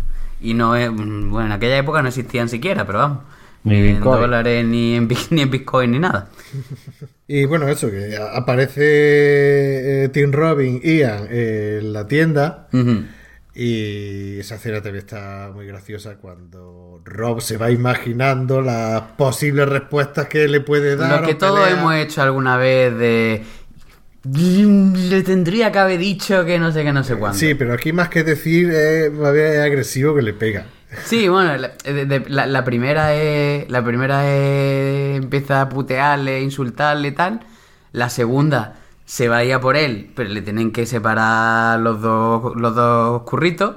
Y la tercera ya cogen los tres, le dan una paliza de muerte. Y vamos, que se ve. Se ve escena violenta a lo Tarantino. Y, y nada, en el, en el libro no, es- no, va, no va a verle al trabajo, sino que le llama por teléfono. Y lo que, lo que, no, lo que nos ponen es, pues tres conversaciones por teléfono, o sea, tres, tres cortes por teléfono que le pegaría. Y en este sentido, lo, que sale en la película me, gusta más. Eh, la escena de. La escena de las tres, de, los tres dándole la paliza tiene toda la gracia, vaya. Y bueno, al, final de tanto ser pesado y tal, Laura se va dando cuenta que, que sigue enamorado, que la sigue buscando, que, la valora. Y esto llega a, a una parte importante que es lo que, lo que hemos estado comentando. No sé si me parece que sido fuera de, de grabación. Y es cuando fallece el padre de Laura, que lo llama para que vaya al entierro, que no va a Ian ni nada. Y allí digamos que, que hay, que hay movida, hay tema. Sí, bueno, en el libro, en el libro no lo entierran, sino que lo incineran, que por lo visto da más mal rollo incluso. Y entonces, bueno, pues sí, al final se van ya para la casa, están allí en el funeral y, Rob se pica con, con la amiga de con la amiga de Laura. Empiezan ahí a discutir y dice Rob, mira, tío, yo, yo me piro porque no tengo por qué aguantar esto y tal y cual. Y se va, se, y se, se va a una parada de autobús, se pone ahí a esperar, empieza a llover a cántaro eh, y de repente ve que llega Laura con el coche. Y dice, uh, estoy aquí haciendo el ridículo, me voy a, me voy a tumbar detrás de la valla en el suelo y para ver si no me ve, pero la otra la ha visto perfectamente y no se va de ahí hasta que el otro aparezca. Y nada, Laura le invita a subirse al coche, porque él es tan loser, tan perdedor, entre comillas, que es que ni siquiera tiene coche, que va a todos los sitios en transporte público. Y más de una vez Laura le dice de llevarlo eh, y tal, y se ofrece a, a llevarlo a, a su casa, pero al final no se lo lleva a su casa. ¿A dónde se lo lleva Plisken? Se lo lleva nada, a la era. A la era. Que a la era sabe mejor. Se lo lleva a la era y allí le dice una. Para mí, que es una de las preguntas más estúpidas que le puede hacer una mujer a un hombre. Que es. ¿Quiere hacer el amor? ¿Quieres mojar tu churro? Y, y mojó el fray. ¿Cómo sería churro en inglés? Es que el churro era una cosa tan española. Bueno, pero hay churro mexicano, hay churro. Pues, pues no lo sé. De todas formas, en el libro no lo moja. ¿No lo moja? No, porque resulta. Mal hecho. No, pero es que resulta que cuando están con los prolegómenos, eh, le dice Rob a Laura, dice, oye, mm, tú cuando has estado con Ian, Joder, qué pesado. dice, tú cuando... No, no, no, pero, pero, eh, eh, va por otro lado. Dice, tú cuando has estado con Ian, has seguido tomándote la píldora y tal, y dice, sí, claro. Y dice, pero ¿y nada más? Y dice... Y entonces pues Laura empieza, se pone a llorar y dice, joder, tío, es increíble, hace, hace, hace nada estábamos viviendo juntos y ahora tienen miedo de que, de que yo te pueda, de que yo te pueda pegar un bicho. Y entonces pues se les baja todo el rollo y se van. Mm. En ese momento sería apropiado para. ¿Para qué? ¿Para qué? Anda, criatura. No sé. No sé, un... Una limpieza de sable que diría Torrente, ¿no? eh, yo iba a decir un, un mamatú diarra, por ejemplo. No sé. Sí, bueno, y la, la, la, la razón por la que Laura quiere, quiere follar dice que se siente tan, que quiere sentir otra cosa que no sea esto. Dice, o sé que o esto, o me voy a casa y pongo las manos en la, en, en la hornilla y me la quemo. Dice, entonces mejor, mejor esto, porque estaba tan, tan mal que Y termina, termina diciendo que está tan cansada que lo único que quiere hacer es irse a casa y cuando dice casa se refiere a la casa de, de Rob. Y digamos que ahí, que ahí se, ahí se reconcilian. Pero aquí no, no termina la peli, porque si bien mm, no está del todo, no, no ha habido un cambio total de, de Rob, eh, porque sí, ha luchado por ella, por Laura, y quiere estar con Laura, pero hay una escena en la que Laura le dice que, que si hace top de cinco cosas de, de todo, en su top de los cinco trabajos preferidos, cuatro son imposibles de realizar. Sí, ser periodista del- de una revista de música durante los 60, ser productor durante los... ser músico durante los Y 70, productor y ser productor... eh, De hecho, le dice, ¿no te gustaría ser pirata o corsario? o algo? Explorador, y todo eso. Y el único que sí eh, se podría realizar es el último que tiene puesto, que es arquitecto. Y dice, sí, pero es que son muchos años de carrera y lo puse por poner. Hmm. Y dice, bueno, deja entender un poquito que no tiene... No, y le dice, pero ¿qué preferirías? ¿Ser arquitecto o tener tu tienda? Y dice, pues tener mi tienda. O sea que entonces realmente tienes tienes tu, tienes tu mejor trabajo realista, tu trabajo soñado dentro de lo, re- de lo realista es lo que tienes. Pues sí. Porque una de, una de las paranoias de Rob también es que se ve pues eso, que está en una en un callejón sin salida desde el punto de vista laboral, que está ahí atrapado en la tienda, que no va ni para adelante ni para atrás y... Sí, pero ya antes se había visto un, un atisbo de, de cambio porque aparecen dos, dos macarrillas con el monopatín que no aparecen en el libro. que no aparece en el libro. Aparecen dos macarrillas en, el, en la tienda robándole discos. Y cuando él sale corriendo detrás de él y los trinca, pues empieza a sacar los vinilos y tal que han robado. En- entre ellos está Sigue Sigue Sputnik. Y se queda el tío diciendo, bueno, ¿y esto que robáis quién os lo pide? Y dice, no, no, si es para nosotros. Dice, no me lo creo que sea para vosotros. dice, sí, sí, pues no, debería de saber las cosas que, que, que escuchamos y tal. Y al final esta gente hace, hace música eh, y él decide producirle la, la maqueta. Y, y es Laura la que se le ocurre hacer una fiesta de presentación de la maqueta en la que el propio Rob eh, va a pinchar, como pinchaba antes, eh, Jack Black y su grupo, que era... ¿Cómo era el nombre So- del grupo? Sonic Death Monkey. Son- Sonic sería como el mono de la muerte supersónica. En, en el- la versión doblada en la película era Sonido de la Muerte. Sí, el mono no lo, se lo dejan con Marco. Pues. pues. Bueno, dentro-. Sí, y luego lo de lo del el, el grupo de Barry también es una, es una escena curiosa, sobre todo en el libro. Eh, Barry tenía puesto un cartelito en, el, en, la, en la tienda diciendo se buscan instru- instrumentistas para, para formar un grupo. Y dentro de, en el libro dice que tenía puesto abstenerse vagos.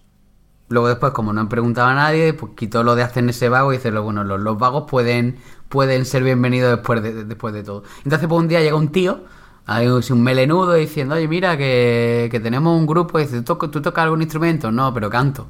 Digo, venga, vente a probar. Y entonces pues se queda, están eh, Dick y Rob como diciendo, tío, tío, mira, que han venido a preguntar por el, por el de este, ¿no?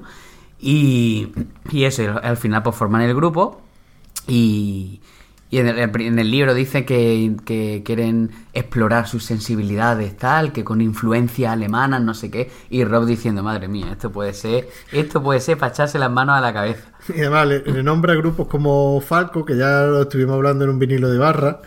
Y, y no sé qué, qué otro grupo más, pero unos cuantos grupos alemanes. no En me el libro me menciona, menciona. Kraftwerk. Kraftwerk, Falco, sí, sí, sí, sí.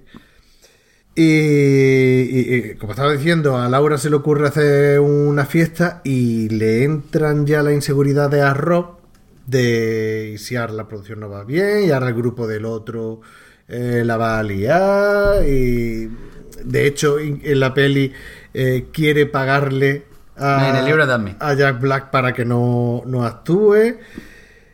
Y en esto que le entran las inseguridades, aparece en la tienda de disco una periodista musical y ella vuelve a tener dudas de decir, bueno, ¿y si me la ligo? De hecho, le graba una cinta, que grabarle una cinta a una persona es, uh, para estos frikis... Sí, que hay un montón de reglas. Hay un montón de reglas. Hay que empezar fuerte y seguir poco a poco, pero no demasiado porque luego, hay que bajar, de golpe. y no, no se pueden poner dos canciones del mismo artista en la misma en la misma cara, salvo que sea por pareja de canciones, no sé qué, no sé cuánto. Y en el libro te dice que, bueno, básicamente que le, le pregunta, le dice, bueno, ¿cuál es tu cuál es tu top 5 de canciones? Y entonces Rob se queda diciendo, Dios mío, Dios mío, es lo que llevo esperando toda mi vida y, y ahora no sé qué coño decir. Dice, bueno, bueno, ¿para escuchar en casa o para escuchar en la discoteca? Y dice, porque no es lo mismo, tal. Y entonces empieza a decir, em, se queda en blanco, no sabe qué coño decir, y dice, empieza a decir tal, cual, no sé qué. Y dice, mira, espérate, yo te llamo, te llamo otro día y te digo. Entonces, pues empieza, empieza a decir, le, le llama después, da una lista, empieza a cambiarla, no sé qué. Y, y al final, pues dice, mira, voy a hacer una cosa, te, te voy a grabar una, una, una cinta, ¿no? Y, y entonces, pues Laura le dice, ¿qué estás haciendo? Sí, estoy grabando una cinta para la periodista esta. Y dice Laura, uh, Uh, ya, ya volvemos aquí. uh. Y entonces ya viene eh, el desenlace, que es que eh, Raúl le pide matrimonio a Laura, cosa que Laura rechaza totalmente. Dice, pero me estás pidiendo matrimonio. Pero criatura, Si hace dos días estaba grabándole una, can- una cinta a la periodista, a otra chica, y, lo que cuenta Rob es que él tiende a idealizar otras relaciones, lo que tú has comentado antes, de que no quiere cerrar posibilidades y que, y que son todas mejores en su mente, que es todo una, una fantasía. Y hace la, la comparativa con la lencería, la ropa interior de las mujeres que piensa que todo vivir con una mujer es estar todo el día rodeado de lencería femenina y que luego son unas bragas que están desgastadas y usadas siempre yo supongo que será con dibujitos de Hello Kitty que es lo más antimorbo del mundo. Y ya con esto ya, ya termina la película con unos créditos finales que están bueno, geniales. bueno, ter- termina con el con la actuación de Jack, del grupo de Jack Black, que bueno, Rob está acojonado y de repente empieza empiezan a cantar la canción de Rob y de Laura, que es eh, Get It On de Marvin Gaye. Marvin Gaye. Y, y entonces pues le, le dice, coño, si sabe cantar. Y dice, tío, ¿esto, esto, esto qué? Y nada, pues eso. Luego en el libro hay algunas cosillas, pues que en las Pero películas... la película, la película no termina así, ¿no? sí Termina, el tío le va a grabar una cinta a Laura. Ah, bueno, Ah, sí, bueno, sí. sí. es verdad. Sí, dice, voy a aprovechar, le voy a grabar una cinta a Laura con cosas que le gustan y tal, ¿no? Por ejemplo, en el libro un- se pierde pues, el cumpleaños de Rob, que es como muy deprimente, pues el tío coge, cae en domingo, no tiene nada que hacer, y dice, "Uf, ¿qué hago? Pues venga, me voy a alquilar, me voy al videoclub y me alquilo, me alquilo unas películas, se alquila eh, Terminator 2, buena Robocop 2 y agárralo como puedas, dos y medio. El aroma del miedo. Las, las primeras partes no, no le gustaban. No, pero bueno, es que por, por supongo que por coincidencia temporal mm, le, le- le, pues, encajarían más estas, ¿no? Y, y entonces el tío coge y junta a dos amigos suyos que no tienen nada que ver, que mm, son lo único, dice, todo el mundo dice, imposible, dice, "¿Pues ¿qué quieres? ¿Que yo quede contigo el mismo día? Pero eh, dame tiempo, dame tiempo para organizarme. Dice, los dos únicos que a los que ve que más o menos flaquean le, le hace le hace chantaje emocional a tope para que vengan y luego al final los junta con Marí y eso es, mm, no, es un popurrí que no tiene todo el mundo se lo pasa fatal y eh, hay un patetismo bast- bastante gracioso en, en toda esa historia y bueno pues eso el, el libro ya digo tiene tiene muchas mm, muchas más reflexiones mucha más profundidad de los personajes Y mucha más música, mucha más mucha más música sí. más listas Sí. más Si es que hace mm, las cinco mejores canciones de un lunes por la mañana, de cinco mejores canciones. Cuando muere el padre de Laura, las cinco canciones sobre la muerte sobre la muerte, pero sobre la muerte y relacionados que los artistas que cantan mm, eh, mueren poco tiempo después de la canción y tal. O sea, son Mil fricadas, vaya. Mil fricadas. O sea, no- aquí estamos en, en cine de barra, no en vinilo de barra. En vinilo sí hablaríamos más de la música siempre y cuando estuviera Baldi o Abel Moriarty. Nosotros no llegamos a, a ese, a ese nivel, en, en este caso con los grupos que, que aparecen. y tal. Tam- también por una cuestión de edad.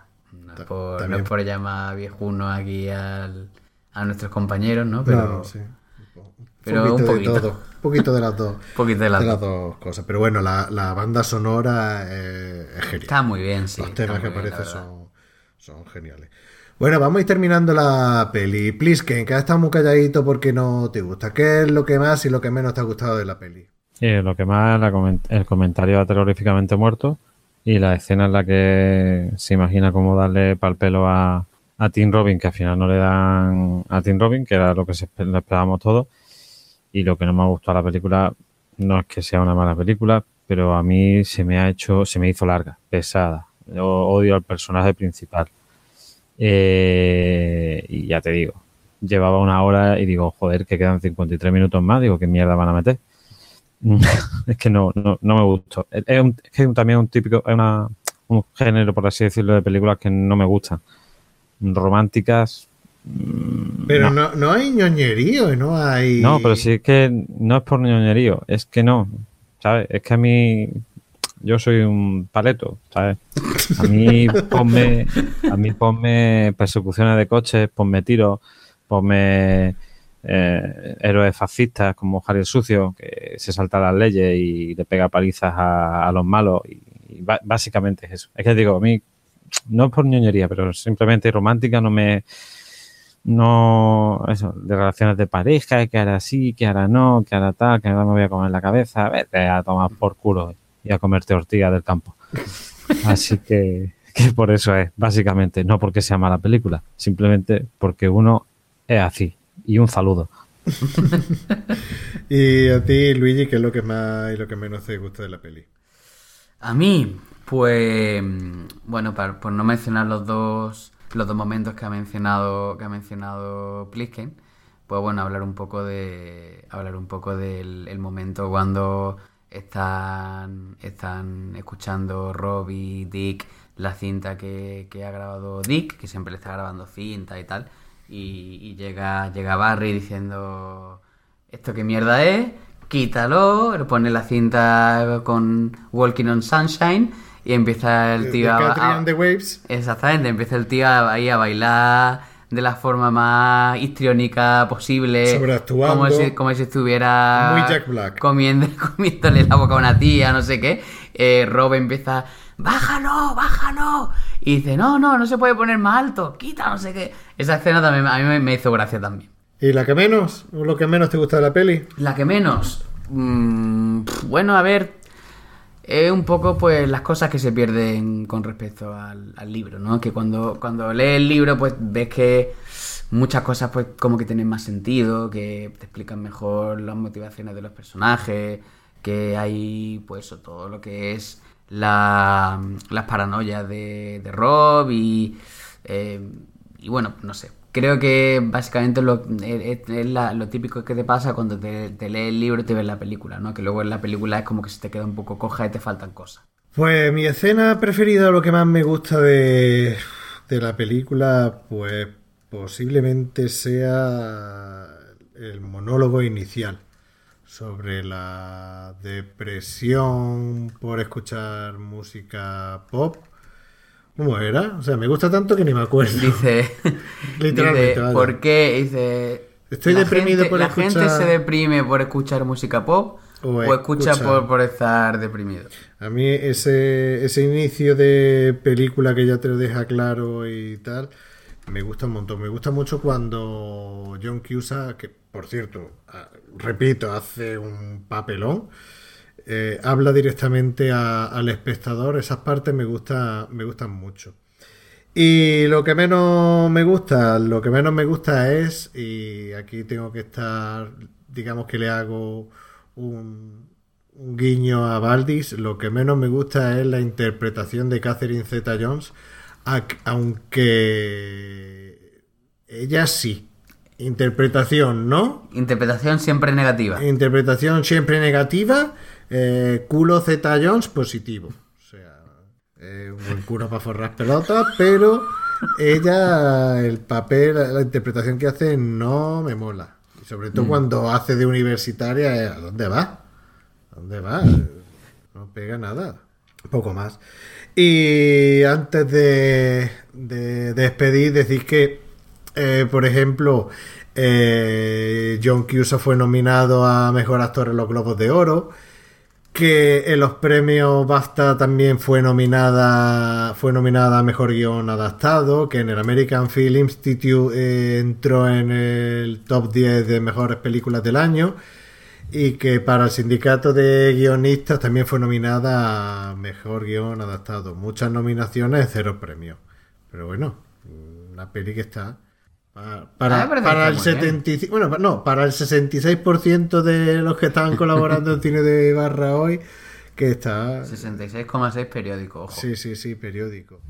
Está bastante bien. Y ahora para despedirnos, vuestro top 5 de canciones para despedir. Canciones sobre despedida, vuestro top 5. Venga, Luigi, saca otra vez el papelito. Vamos a ver. Pues yo voy a, voy a empezar con una canción que la pongo por, bueno, porque por cuestiones eh, de vivencias personales. Cuando yo vivía en Inglaterra iba mucho a un sitio que, de, fiesta y siempre cuando, cuando cerraban el garito ponían Yellow de, Coldplay. Entonces pues yo la asocio a eso, a, despedida y, y a buenos recuerdos de, de mi vida. Después pondríamos eh, Good Riddance de Green Day, la de Time of My Life. Después podría, pondríamos Los Ronaldos, Adiós Papá. Que los Ronaldos en realidad molan, tío. Los Ronaldo molan si te gusta a ti. A mí me parece una puta mierda los Ronaldo y Coquemaya. Pues a mí, a mí sí me parece que tiene, que tiene su gracia. Yo a Coquemaya me lo encuentro y le doy media hostia, porque creo que no tiene una entera, porque, porque es Pero- compacto. Me cae fatal y ya cuando salió en el anuncio de Ikea, eh, con el... No, es, es que no lo soporto. No me acuerdo de ese anuncio, pero bueno. Gracias a Dios, suerte tiene. Luego eh, pondríamos poner de Oasis Don't Look Back in Anger. Mm. Y terminamos con los Beatles Hello Goodbye. Hello, goodbye. Plisken. Top 5 son, eh, la primera es The Real Folk Blues de Cowboy Bebop. Bueno, no es el autor Cow- Bebop- Cowboy Bebop, pero sale en una serie de anime que es Cowboy Bebop. Eh, eh, Enigmatism de un tema instrumental de Michael Field. Eh, The Mercy Seat eh, de Nick Cave. Esta es por, creo que es la silla de la Merced que se refiere a la silla eléctrica, por el tema de acabar la vida. Eh, Mi calle de Long Star, no sé por qué, pero me, me mola como despedida. Y Infinity Sympathy de Massive Attack. Oh, qué buena. Ole, ole, ole. Ya hemos metido dos de Massive Attack. en Sí, el- tío. Eh, es bueno.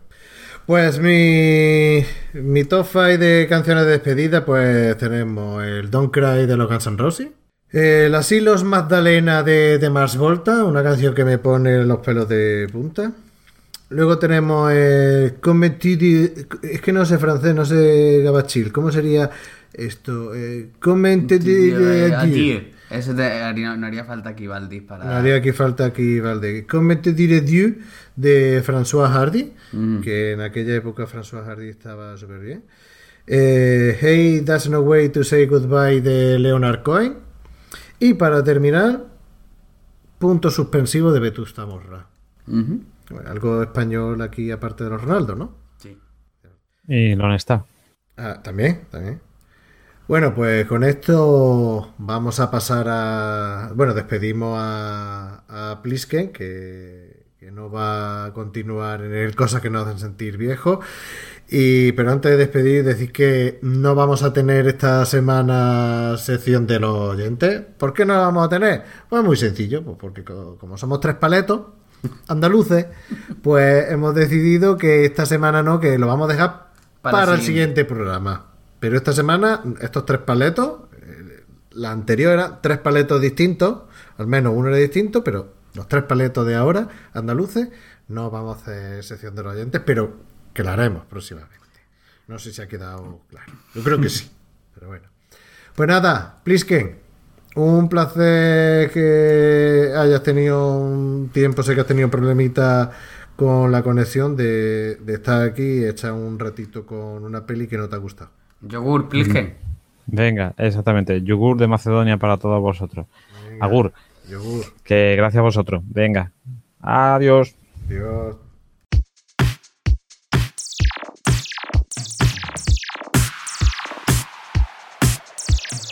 Cosas que nos hacen sentir viejos. Con Luigi Bercotti.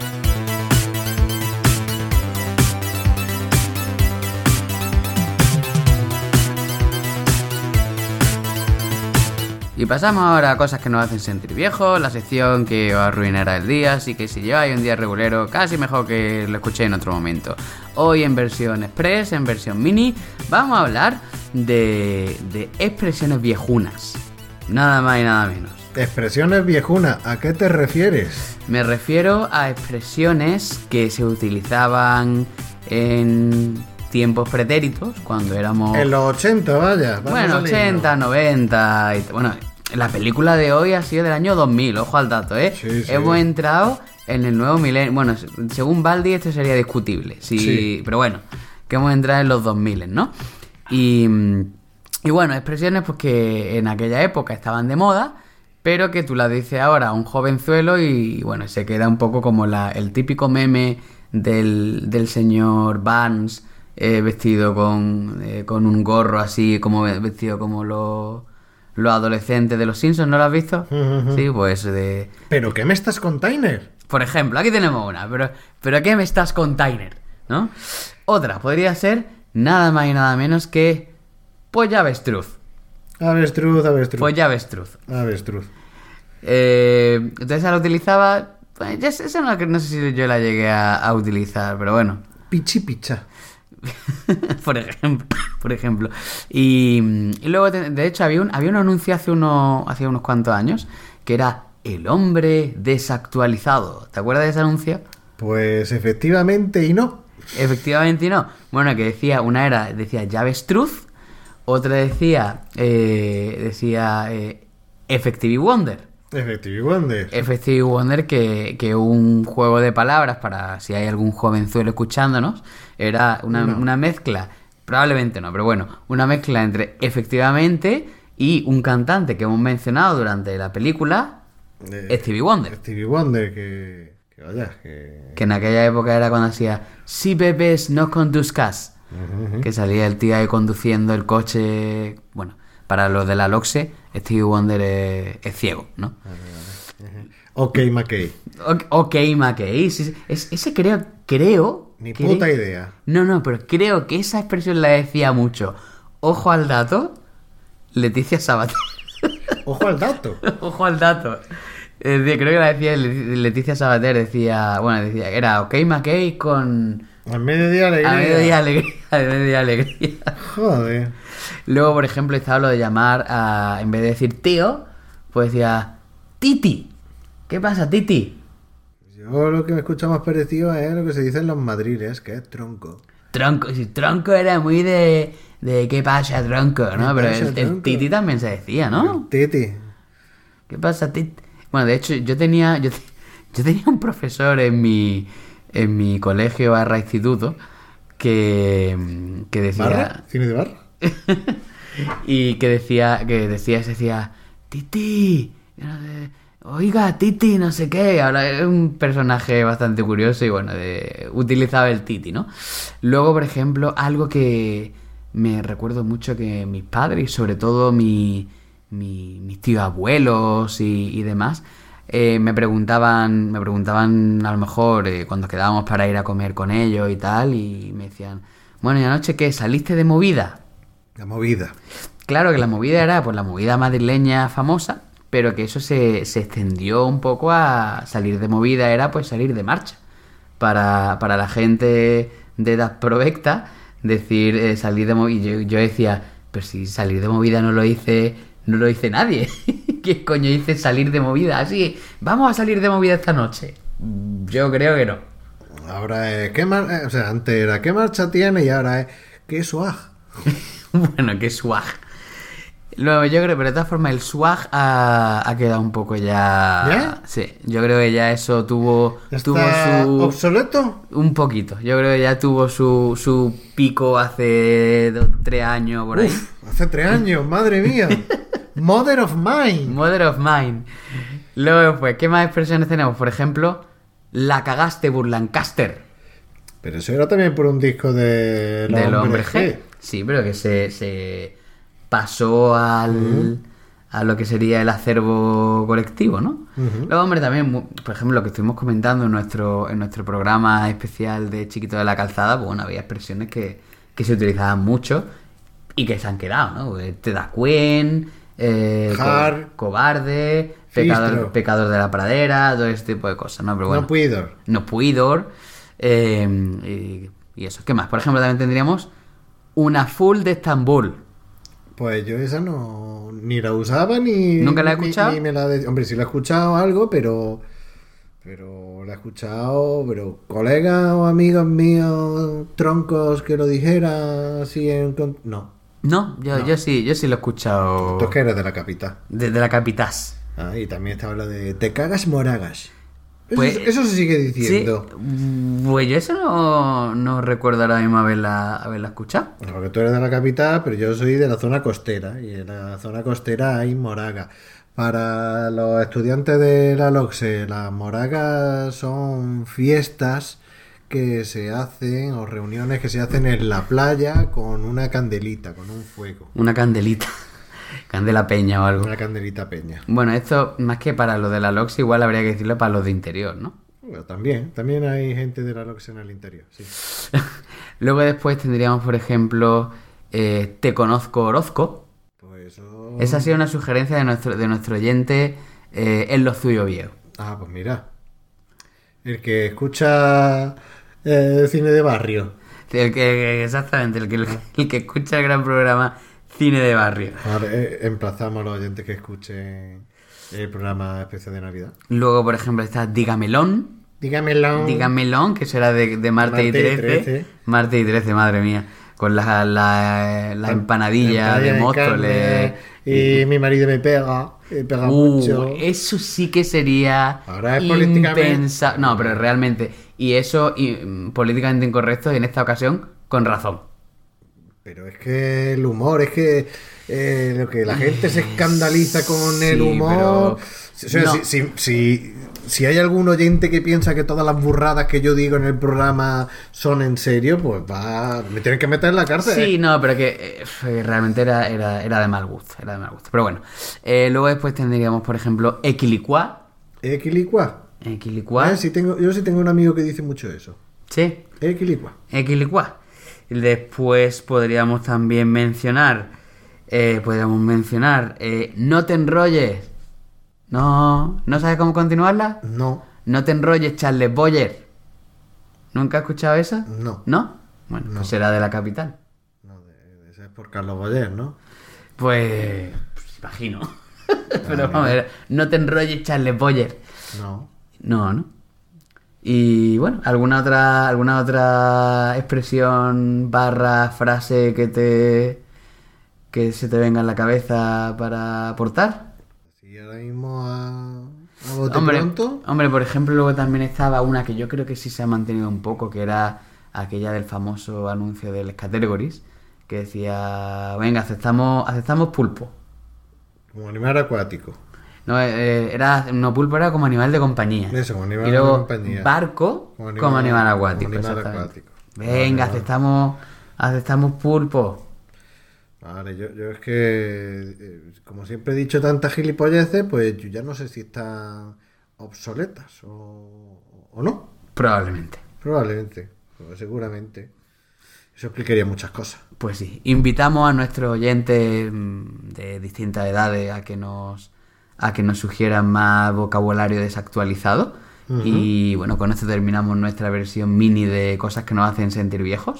Y nada, despedimos el programa dándole las gracias a Luigi, que hoy ha estado más contenido ya que ha sido una película y un libro de su gusto y de su elección, con lo cual ha estado más metido en lo que es la, la farina que... Que diría Pocholo. Que diría Pocholo que en decir tonterías, estupideces de la suya, así que no voy a darle más caña de la necesaria, tío mierda. Y eso, moltes gracias, Luigi. De res. ¿Cómo? De res. Jordi. Jordi Terras, ¿no?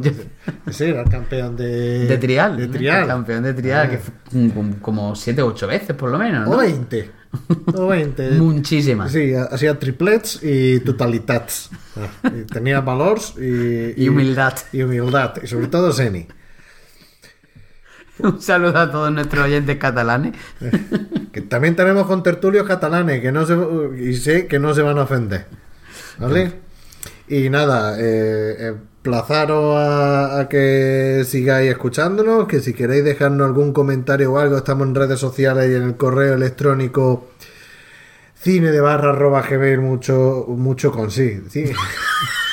No, es, que estoy pensando en lo siguiente cine de barra arroba gmail.com y que nada, por mucho que seamos, en este caso, dos paletos andaluces y dos catetos andaluces, otras veces somos tres, pues nada, daros las gracias por, Escuchanos. por, por escucharnos y porque cada vez estamos más cerca de las 5.000 reproducciones, que ya hemos sobrepasado la mitad de reproducciones. Ya hemos sobrepasado el Ecuador. Eh, Sí. Venga. Agur. Yogur.